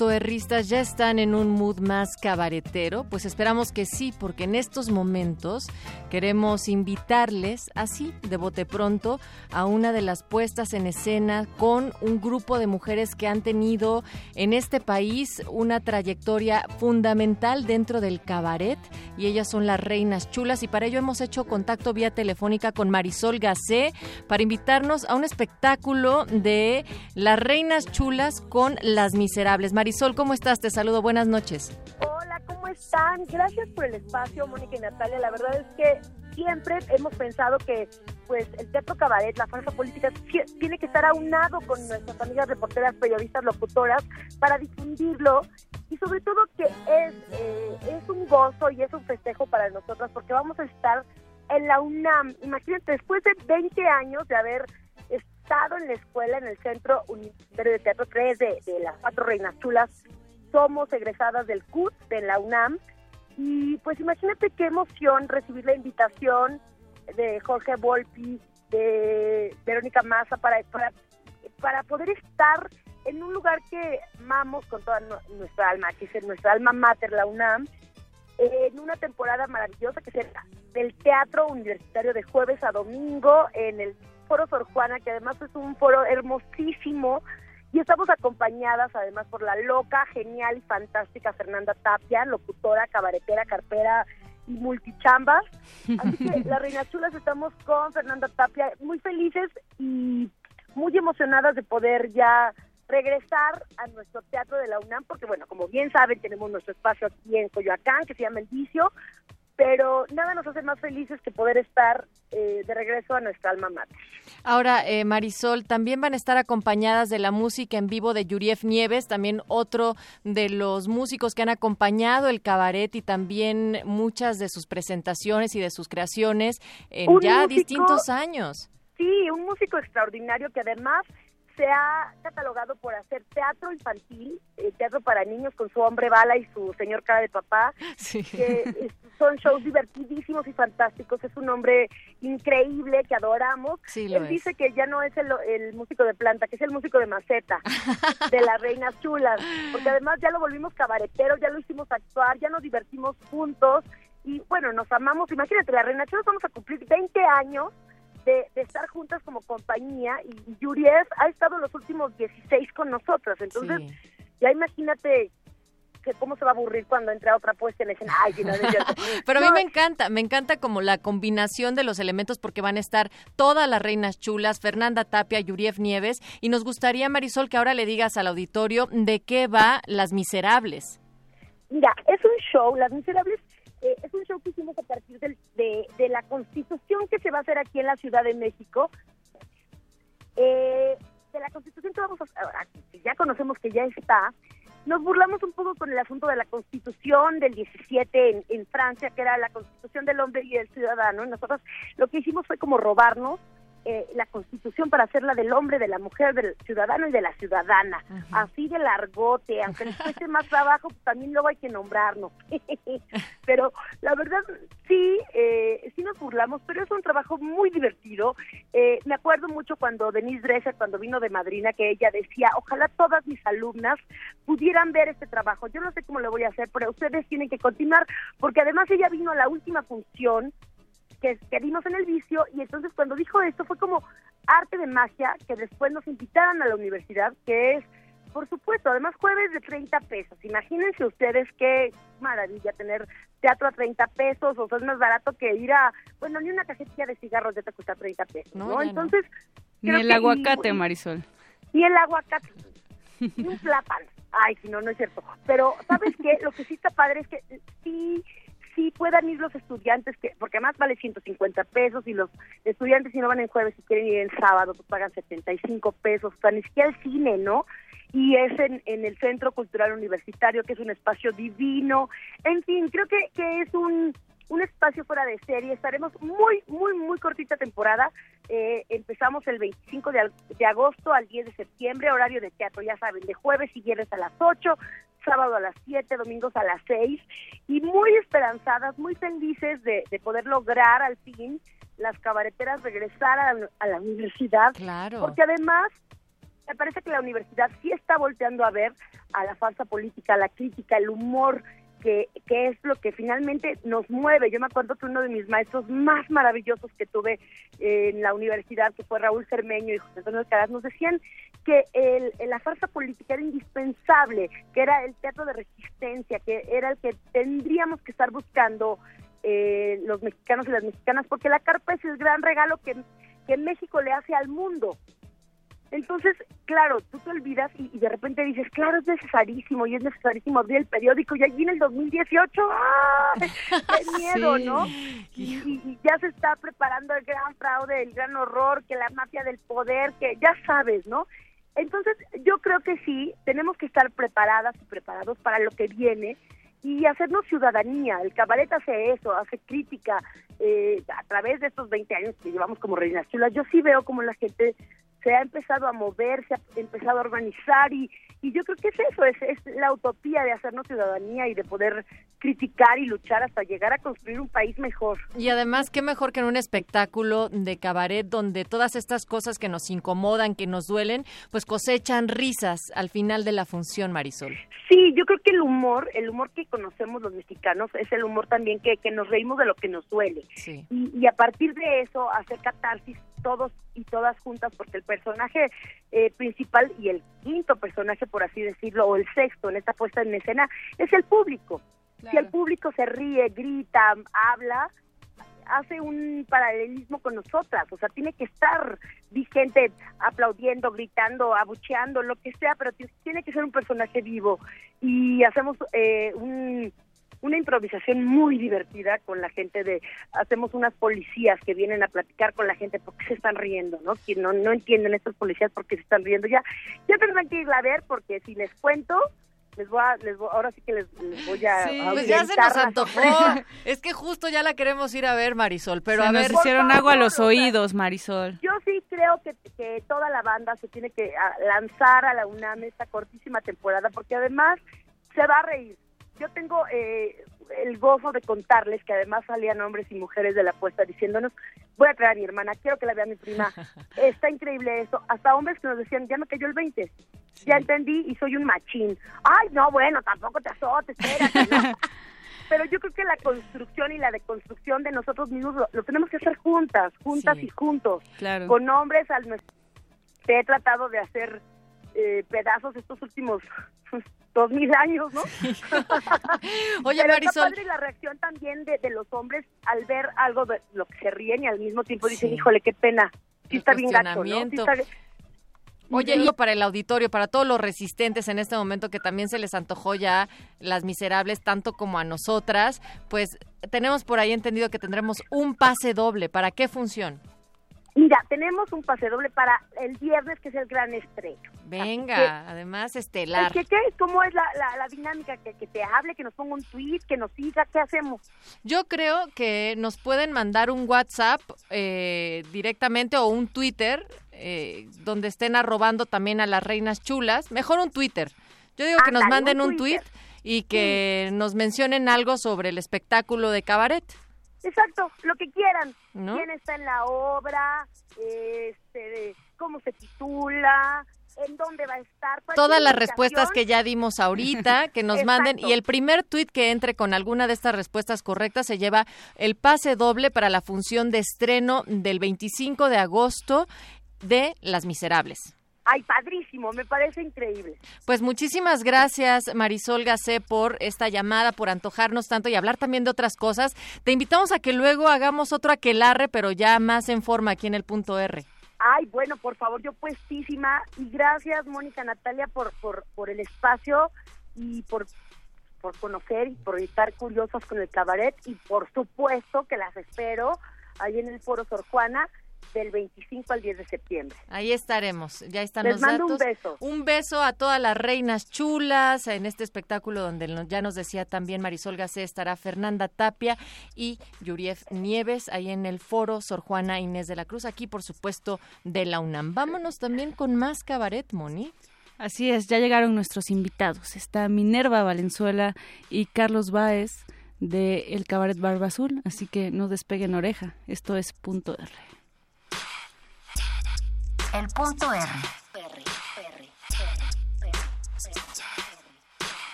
In the Bronx, Buenos Aires.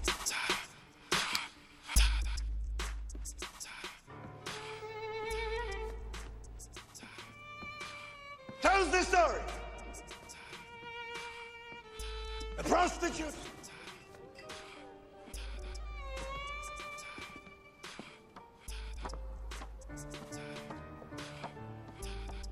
And a man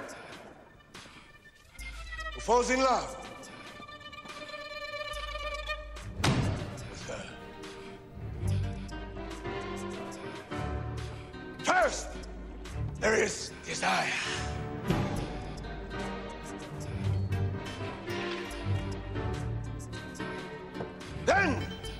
Passion.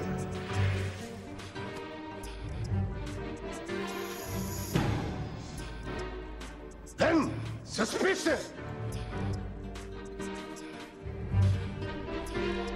Jealousy, anger, betrayal. Where love is for the highest bidder, there can be no trust. Without trust, there is no love. Jealousy, yes, jealousy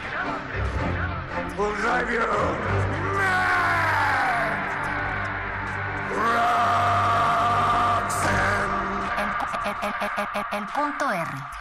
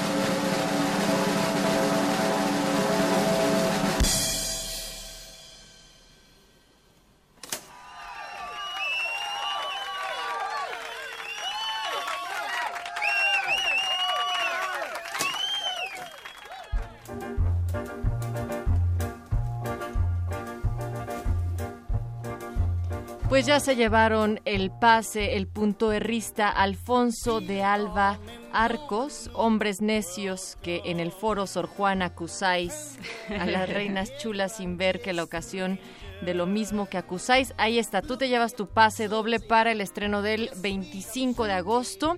Y pues ya están con nosotros acá en la cabina y nos da muchísimo gusto recibir a Minerva Valenzuela y Carlos Baez, él es coordinador de Proyecto Barba Azul y Minerva por su parte es, bueno, a ver, cabaretera, actriz, feminista. Quisiera poner en palabras más coloquiales muchas de las actividades que realiza, pero sus números de burlesque se caracterizan precisamente por mantener tintes políticos y feministas. A través de asociaciones civiles es que realiza espectáculos de cabaret con estrategias también educativas que se centran en los derechos humanos, particularmente en los derechos de las mujeres. Coordina la colectiva Bordamos Feminicidios y es parte del comité de la red Umbrella Fund, que es un fondo que apoya proyectos de trabajadoras sexuales en todo el mundo. ¿Lo dije bien, Mine? Sí. Carlos, más sencillito. Más Coordinador sencillo, de. Barba Azul. Del proyecto Barba Azul, sí. ¿Cómo están? Bien, ¿y Muy ustedes? bien. Muy bien, gracias por, por venir esta noche a hablar de cabaret. Y estábamos platicando hace un momento que estaría padre como dejar un poco más claro hacia el auditorio qué es el cabaret, porque suena a, eh, a teatro, pero también a un espacio en donde se puede convivir. A mí me remite al, a inicios del siglo XX, ¿no? También a la cuestión de la modernidad, a la cuestión de la bohemia, ¿no? A las vanguardias artísticas, un montón de cosas. Ustedes, que son los expertos en el cabaret, cuéntenos más acerca de la historia del cabaret. Pues estaría súper, ¿verdad? Aclarar qué es, pero creo que cada vez el concepto de cabaret cambia más y más y más. Si nos vamos así como a ser muy puristas, pues digamos que el cabaret en realidad ocurrió en Alemania durante la Segunda Guerra Mundial, que eran espectáculos en donde se, se podía hablar de manera clandestina eh, de lo que no se podía hablar afuera y de ahí no salía. Por eso también es que se hizo un- una estética muy particular. Una porque pues no había recursos como para cualquier producción teatral, entonces pues te hacías tu vestuario con lo que se podía en tiempos de guerra. Eh, bueno, la expresión de la gente, yo nunca he estado en tiempos de guerra, pero bueno, mm, tomando en cuenta que vivo en México, no estoy segura de esa aseveración, pero, pero bueno, el semblante de la gente pues tenía cierta, pues características particulares de la gente que está en la guerra. Em, y también con eso se hizo una manera de decir las cosas. Es decir, en esos tiempos, en ese lugar, si a ti te encontraban que habías dicho tal o cual cosa de tal o cual persona, pues la consecuencia era que te mataran. Entonces, por eso todo se decía de manera muy ingeniosa. Eso pues es el cabaret. Ya de ahí a lo que está pasando ahora, pues han pasado muchísimas cosas. Ahora le llamamos cabaret a tipos de espectáculo en donde se habla, eh, se critica, ¿no? Socialmente, políticamente, se critica la manera en la que vivimos, se critican las cosas que nos duelen y, bueno, idealmente se habla mal de quienes oprimen, ¿no? De los opresores, del poder. Veremos y seguramente quienes nos oyen habrán visto que no necesariamente, que hay muchísimos tipos de cabaret y yo antes tendía mucho más a decir esto sí es cabaret, esto no es cabaret. Ahora creo que que por qué no, que todo puede ser cabaret, aunque a mí no me guste, aunque no necesariamente critique de la forma en la que yo critico. Yo criticaré mucho, por supuesto, eh, quien critica a las personas op- oprimidas en vez de a las personas opresoras. Pero, pero ¿quién soy yo para decir que es el cabaret? Entonces, porque además si nos vamos solamente a la palabra cabaret, pues ni es aquí. Pasó en Alemania hace mucho tiempo. Pero sí que en muchísimos países, en muchísimos contextos de guerra, han surgido tipos de espectáculo parecidos. Porque claro, cuando después de ver correr la sangre necesitamos reír y brindar. Eh, y, bueno, esto también pasado a que cabaret entonces podría existir en cualquier espacio. Sin embargo, han habido algunos destinados que se les han llamado cabarets. ¿Qué es esto del proyecto Barba Azul y cómo es que en un 2017 resisten, Carlos? Bueno, eh, el, el proyecto Barba Azul es un proyecto muy específico sobre, eh, más bien que se aloja en un viejo cabaret, o esta otra idea de, de cabaret que también existe, ¿no? ¿Cuál es esta otra idea de cabaret? Pues que son estos centros nocturnos, en realidad, que son espacios para, para el entretenimiento, para bailar, donde existen una serie de códigos eh, que se han desarrollado a lo largo del tiempo y que en el caso de la Ciudad de México pues cobraron mucha fuerza. Eh, Estar- ¿cuál- ¿Cuáles Ajá. códigos? Porque, digo, para dejarlo un poquito más claro, ¿qué tipo de códigos Pues, son los que ocurren en, en un espacio de cabaret? Pues eh, los códigos ta- tienen que ver con, con el baile, por ejemplo. Con esta relación que se da entre un hombre que llega solo a buscar la compañía de una mujer para bailar toda la noche, para conversar, para este para beber, ¿no? Y que en, en una cierta época también se utilizó mucho para la prostitución. ¿no? Eh, Claro. Estos son como los códigos que existían ahí y que siempre fue a través como de un intercambio mercantil y luego se también se pobló ahí de un montón de, de, de, pues como de ideas que fueron permeando ahí en, en esos espacios, ¿no? Eh, desde una visión un poco romántica del asunto, pero que en realidad también ocurrían, ¿no? Como esta, esta idea que vemos mucho en el cine de ficheras, de la fichera que eh, va y que encuentra al hombre, que la salva y que la saca de trabajar y todas estas cosas. Que hay sus historias, ¿no? O sea, sí hay cosas que llegan a ocurrir ahí. Y esto también se le llamó cabaret, ¿no? Eran es- estos centros nocturnos donde ocurrían estas cosas. Antes de entrar al aire, eh, mencionabas que hay una construcción social del cabaret, desde el proyecto El Barba Azul como es esto y también desde lo escénico, Minerva. Arrancamos Ajá. Eh, pues sí, eh, lo que yo logré entender, porque bueno, llegamos allá a Barba Azul a partir de una investigación que se hizo, ¿no? De una, de una, una tesis que hizo una chica, una socióloga que se llama Adi Hurtazo, y ella eh, empezó a estudiar como las prácticas de dominación que hay en torno a esas dinámicas de los cabarets. Este, y bueno, pues fuimos investigando, leyendo, viendo muchas cosas y nos dimos cuenta de eso, ¿no? En realidad, pues hay como un imaginario. La, gente imagina que los cabarets son de cierta manera y, y después ya no lo sacas de ahí, ¿no? O sea, ya no, no, no se permiten mirar esos espacios de, de otra forma. Hace rato comentabas también que eh, pues eh, con cierto prejuicio se veían estos espacios y eso también es una realidad, ¿no? Como que se asocia mucho a cosas malas, ¿no? Y hay mucho que, que decir, hay mucho que, cuestion- que cuestionar. Pero también mucho del imaginario creo que viene del, del cine de, de ficheras, justo que tú mencionabas, Carlos, y también del antes cine de rumberas, ¿no? O sea, los medios de comunicación tuvieron ahí un papel eh, fundamental para la construcción a lo mejor de, de este...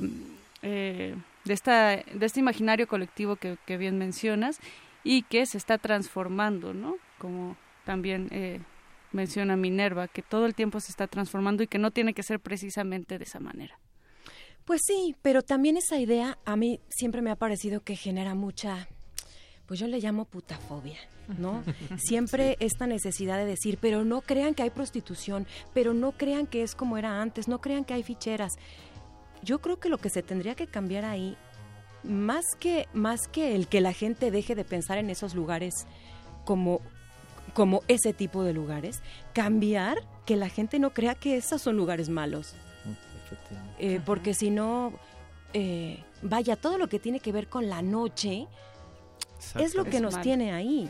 Claro. Y no, mm, es muy gacho eh, decir, oye, pero tú di que lo que tú haces es más intelectual, ¿no? Que no es como ese cabaret que está en el imaginario colectivo. ¿Y por qué no? ¿Por qué le tienen tanto miedo a pensar que quizá esa chica cobra por bailar, eh, que esa chica cobra por beberse una copa y que después nos damos unos besos entre todos, ¿no? O sea, ya. Eso, eso que decías hace rato, Mónica, que- de que como el papel que han jugado los, los medios de comunicación, los, el cine fue mucho ¿no? en los años 60 eh, y después vino el cine de ficheras ¿no? a, a reforzar como mucho esta idea. Y la verdad es que yo me pongo a ver como ese cine y yo digo, pues es que no estaban diciendo mentiras. Exacto, sí, sí. O sea, la verdad, y, a- y ahora le he tomado un gusto muy, muy... Antes yo lo rechazaba, ¿eh? O sea, justamente por estas cosas, como esto que dice El de es la- otra cosa, es arte, es arte, ay. No, no, no tiene que ver con estos desnudos o con estas cosas grotescas o no sé qué que les llaman así, ¿no? Pues en realidad no son más que golpes de pecho, porque al final todo el mundo llega a esos espacios y los disfruta y los goza. Eh, a mí me pasó una cosa muy, muy, muy chistosa. Yo tengo una tía que, que, que era rumbera, que es rumbera todavía. Sale a bailar de Los Ángeles. todo. Cuando yo le conté que estaba haciendo un proyecto en el Barba Azul, se súper espantó. Dio el grito en el cielo. Exacto. Y, y cuando le dije, no, tía, mira, yo voy con mis amigas, es un espacio así, no sé qué. Y sí me dijo, pero es que es un lugar de putas. Y cuando le dije, no, yo voy con mis amigas, no, o sea, están- ah, son putas.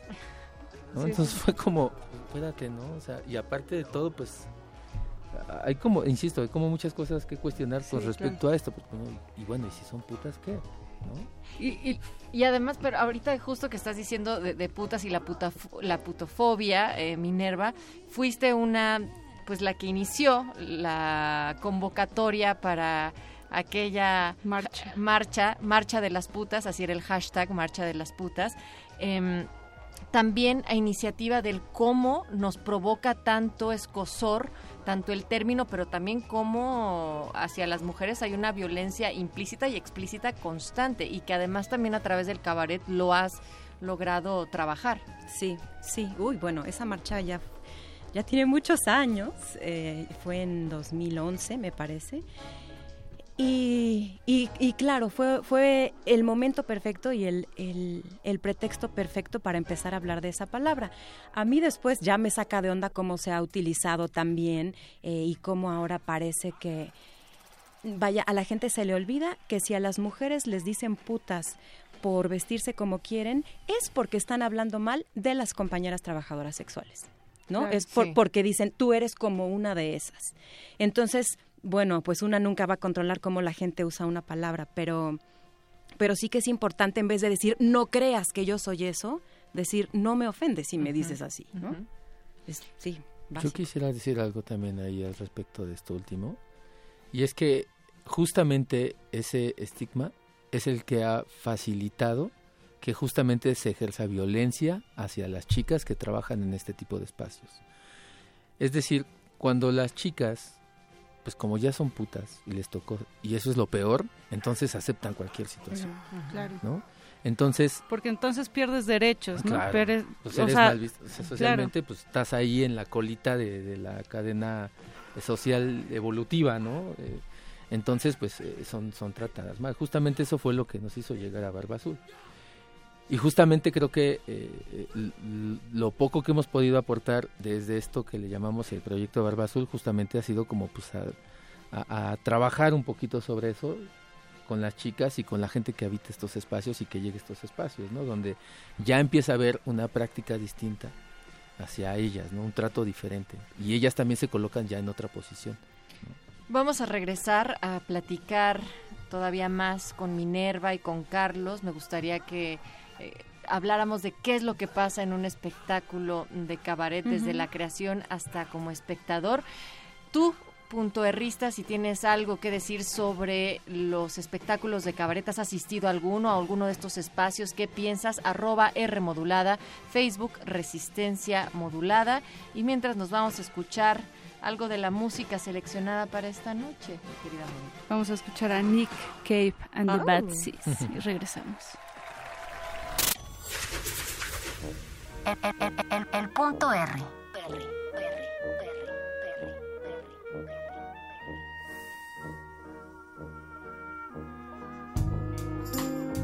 On Jubilee Street, there was a girl named Bee. She had a history, but she had no past. When they shut her down, the Russians moved in.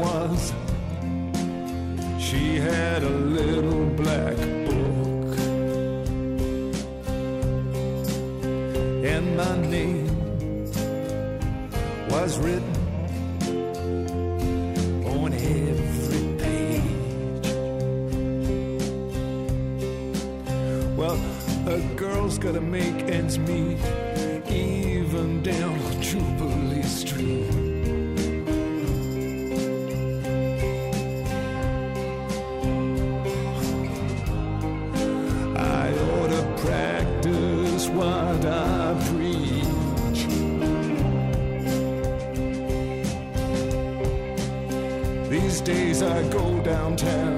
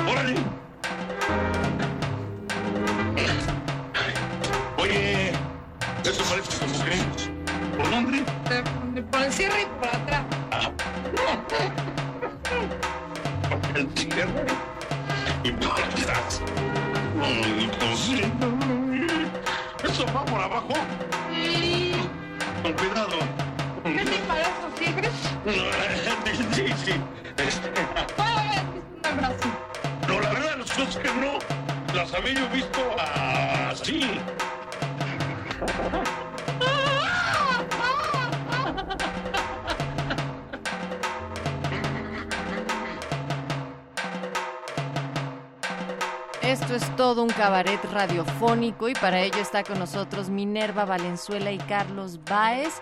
Minerva, me quedé con la idea del saber cómo se arma desde las entrañas eh, un espectáculo de cabaret y además también cómo juega con lo que nos duele, con la risa, con lo político, con el erotismo incluso. Pues hay muchas maneras de llegar a un resultado. Pero Eh, tú, cabaret. Pues también hay muchas maneras. Eh, muchas veces puede ser por, pues porque hay un tema que te toca en particular. Generalmente es eso, ¿no? Hay un tema que te toca o pasó algo que te, que te molesta, porque el cabaret parte de lo que nos molesta, de lo que nos duele, de lo que no podemos gritarle en la cara al opresor. Entonces, bueno, pues se lo gritamos en la cara a las demás personas a ver si, a ver si así, ¿no? Eh, pero bueno, tampoco es una cosa tan personal, no es una cosa como que solo a mí me duele. Generalmente son temas que nos duelen a todas las personas o que nos molestan a muchas personas. Mm, no sé, tal vez no a la suficiente cantidad de personas, si no ya estaríamos en otro lado. Pero bueno, las personas que van a, a verlo, pues generalmente se sienten identificadas con eso porque ya no es nada más una queja aburrida, lastimera, enojada, ¿no? Ya pasa por un proceso de, digámosle, creación, en donde ya usando técnicas y teoría dramática, pues se vuelven risa. Entonces hablamos de una manera que nos hace reír de las cosas que nos hacen llorar. No es porque seamos muy acá, sino porque existen recursos técnicos para hacerlo, porque existen los géneros dramáticos, porque la comedia y la farsa son pues lo, es lo que está ahí para poder hacer personajes que se suban y que hablen con el público, porque también esa es una característica que a mí me parece muy importante en el cabaret, ¿no? En la escuela de teatro, quienes hemos estudiado teatro, pues nos dicen que hay una cuarta pared y que entonces ignoramos lo que está pasando en el público y tú te concentras en quien está junto a ti, recibes su, su estímulo, reaccionas de manera verdadera. Y en el cabaret SAS, que esa cuarta pared nunca existió y que mm, yo estoy aquí para ti, entonces no voy a ignorar lo que tú estás haciendo. En el teatro eso está muy penado, por ejemplo, ¿no? Voltear, eh, bueno, decir salud si alguien estornuda, no se diga. En el teatro te piden que apagues el teléfono. Aquí estamos todas las personas mirándonos y también hay un hay momentos para que el público intervenga porque es un diálogo. Por eso también eh, eh, yo siento que le apostamos mucho a, a algo parecido a la paz en el peor sentido de la palabra. Con paz no quiero decir que no haya problemas. Con paz quiero decir que todas las personas tenemos un momento para lo que necesitamos hacer. ¿Y el erotismo cómo juega en, en los espectáculos de cabaret? Ay, pues es absoluto. Uno, porque, porque el simple hecho de que lo que ocurra en un escenario esté vivo es erótico en sí mismo. Porque nos estamos mirando, nos estamos sintiendo y claro que se aumenta cuando hay alcohol, cuando hay noche, cuando hay luces y brillo y color y, y un tipo de lenguaje distinto y y, y no solamente es diversión, porque cuando tú estás llorando, ¿no? Tú imagínate, cuando estás llorando y tienes toda la cara llena de mocos y lágrimas y llega alguien que también está llorando y nos abrazamos porque las dos personas estamos muy tristes, hay un juego erótico muy fuerte, porque lo erótico es la vida. Y estamos vivas también cuando lloramos. Y bueno, ya también si a eso le sumamos que una de vez en cuando se pone un chorcito, ¿no? Un brasiercito mono, hace burlesque, doy talleres de burlesque también, porque también es importante que, que eso se siga, pues siga existiendo, pues, pues se vuelve todo más, más sabroso. Se rompen fronteras, Minerva, Carlos, pero también se crean resistencia. Estábamos hablando del cabaret como un espacio de resistencia, un espacio donde la doble moral eh, se difumina, ojalá se eliminara, por lo menos se difumina. ¿Por qué es un espacio de resistencia, Carlos? Ay, pues te fuiste muy directo. ¿verdad? Me fue muy denso.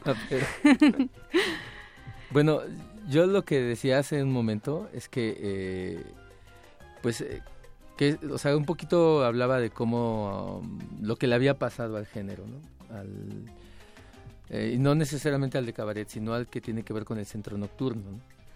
Eh, y cómo eh, hubo una época en los años 50 donde pues eso era todo esplendor y todo eso era eh, maravilloso y las veces eran personas reconocidas, ¿no? como hoy lo son las actrices de, Ho- de Hollywood, por ejemplo, que gozaban como de un reconocimiento social.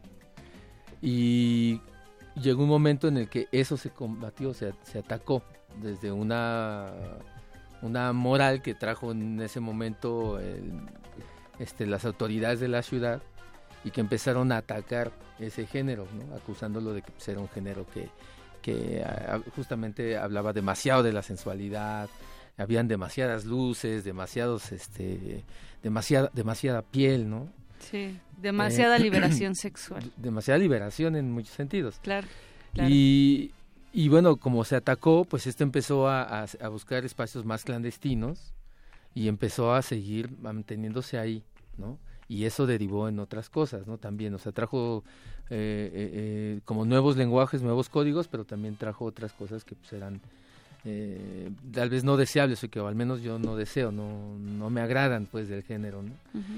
Eh, y bueno, al final lo que después me quedé pensando es que, por ejemplo, en, en, en Barba Azul yo lo que veo es que pues son espacios también, es un espacio donde, en el cabaret Barba Azul, es un espacio donde también la gente llega a seguir practicando como ellos aprendieron, ¿no? A vivir su vida y a disfrutarla.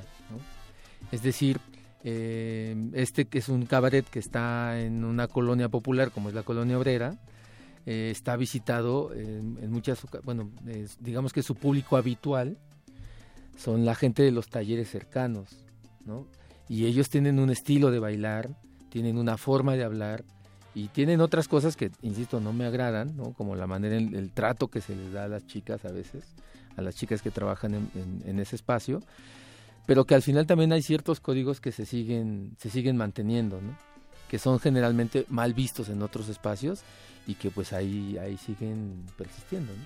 Y aquí a mí me gustaría insistir ahora en nuevos códigos que también se integran, en particular en el espectáculo de cabaret, por ejemplo, como el que tú has realizado, Minerva, porque también hay un cabaret feminista.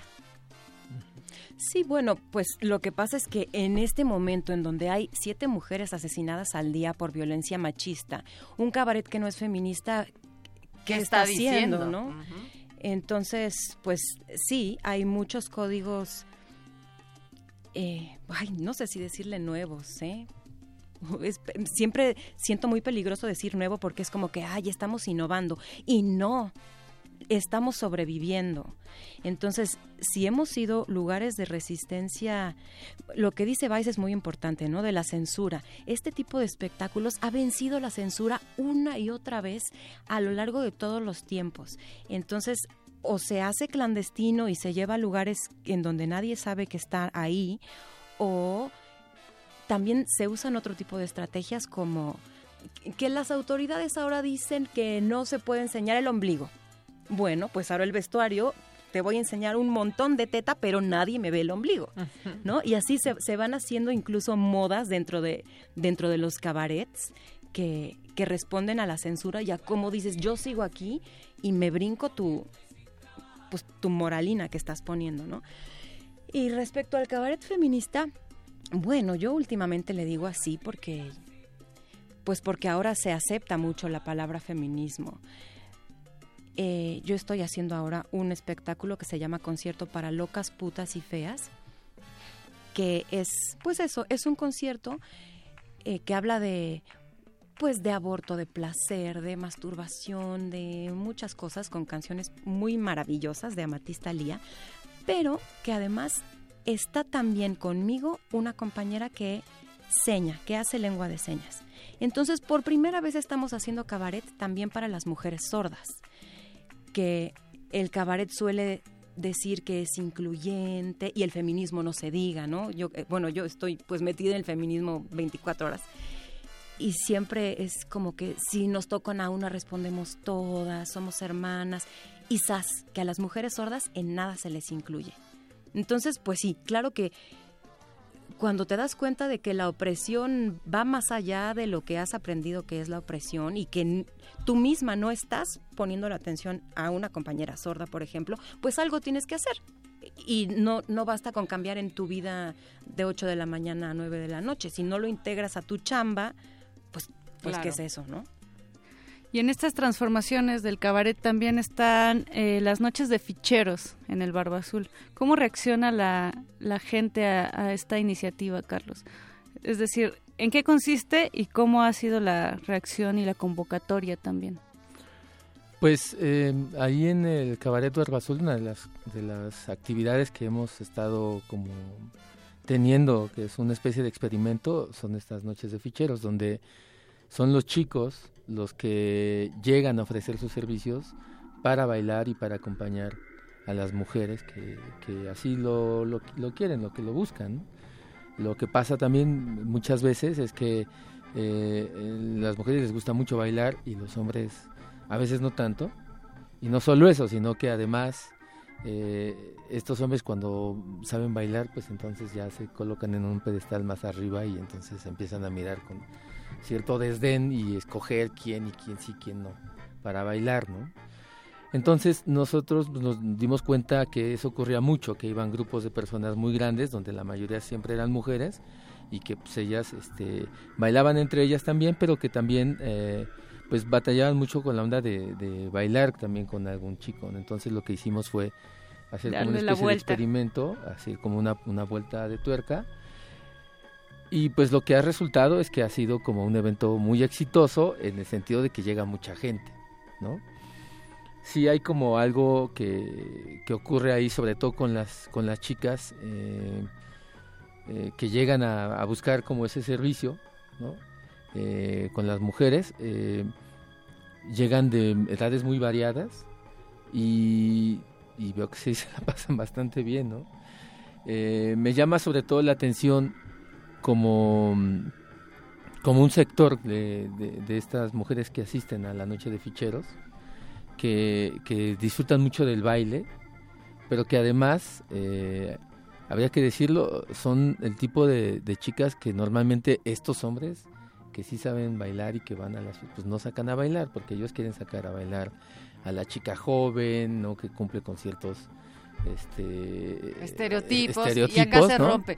Se rompen los prejuicios. rompe Carlos. ¿dónde está el Barba Azul? ¿En qué horarios funciona y las redes? El Barba Azul está en la calle de Bolívar, en el número 291, en la colonia obrera. Eh, abre de martes a, a sábado, de 8 de la noche a, a- a 11 de- a- a las 3 de la mañana. Perfecto. Mine, tus redes, futuras presentaciones, talleres, todo en un minuto. Este taller de burlesque, escríbanme y se arma con cinco personas. Minerva Valenzuela en Facebook, en todas las demás redes la del cabaret y concierto para locas, putas y feas en Facebook. La del cabaret, así está en todas las redes. Muchísimas gracias, Carlos Baez. Minerva Valenzuela por estar acá en el punto R. Estuvimos campechaneando este espacio, pero sin duda muy rico y habrá momento para otra ocasión. Sí, yo quisiera hacer solo una invitación para un evento que tenemos ahí en, en Barba Azul el próximo 31 de agosto, que es un slam de poesía rabalero, al cual están todos y todas invitados. Eh, y bueno, pues pueden buscar el evento ahí en, en nuestras redes sociales. Venga, Muy pues bien, muchísimas bueno, gracias. Del otro gracias. lado del cristal, Betoques y Andrés Ramírez, Mónica Sorrosa, Natalia Luna. Nos escuchamos el próximo martes. Gracias. La estimulación sonora ha sido eficiente. La salida será rápida.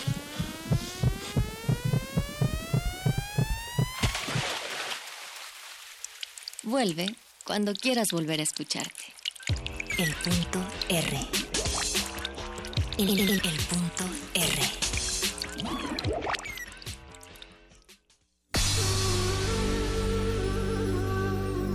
Por siglos nos hemos hecho escuchar. Nacimos como parte de esa inmensa mayoría. Hablar, Escuchar. debatir, proponer, cuestionar. Está en nuestra naturaleza. instrumentos de conciencia de nuestro pueblo. Usamos el sonido porque atraviesa obstáculos. Muros, fronteras. Nosotros somos la resistencia.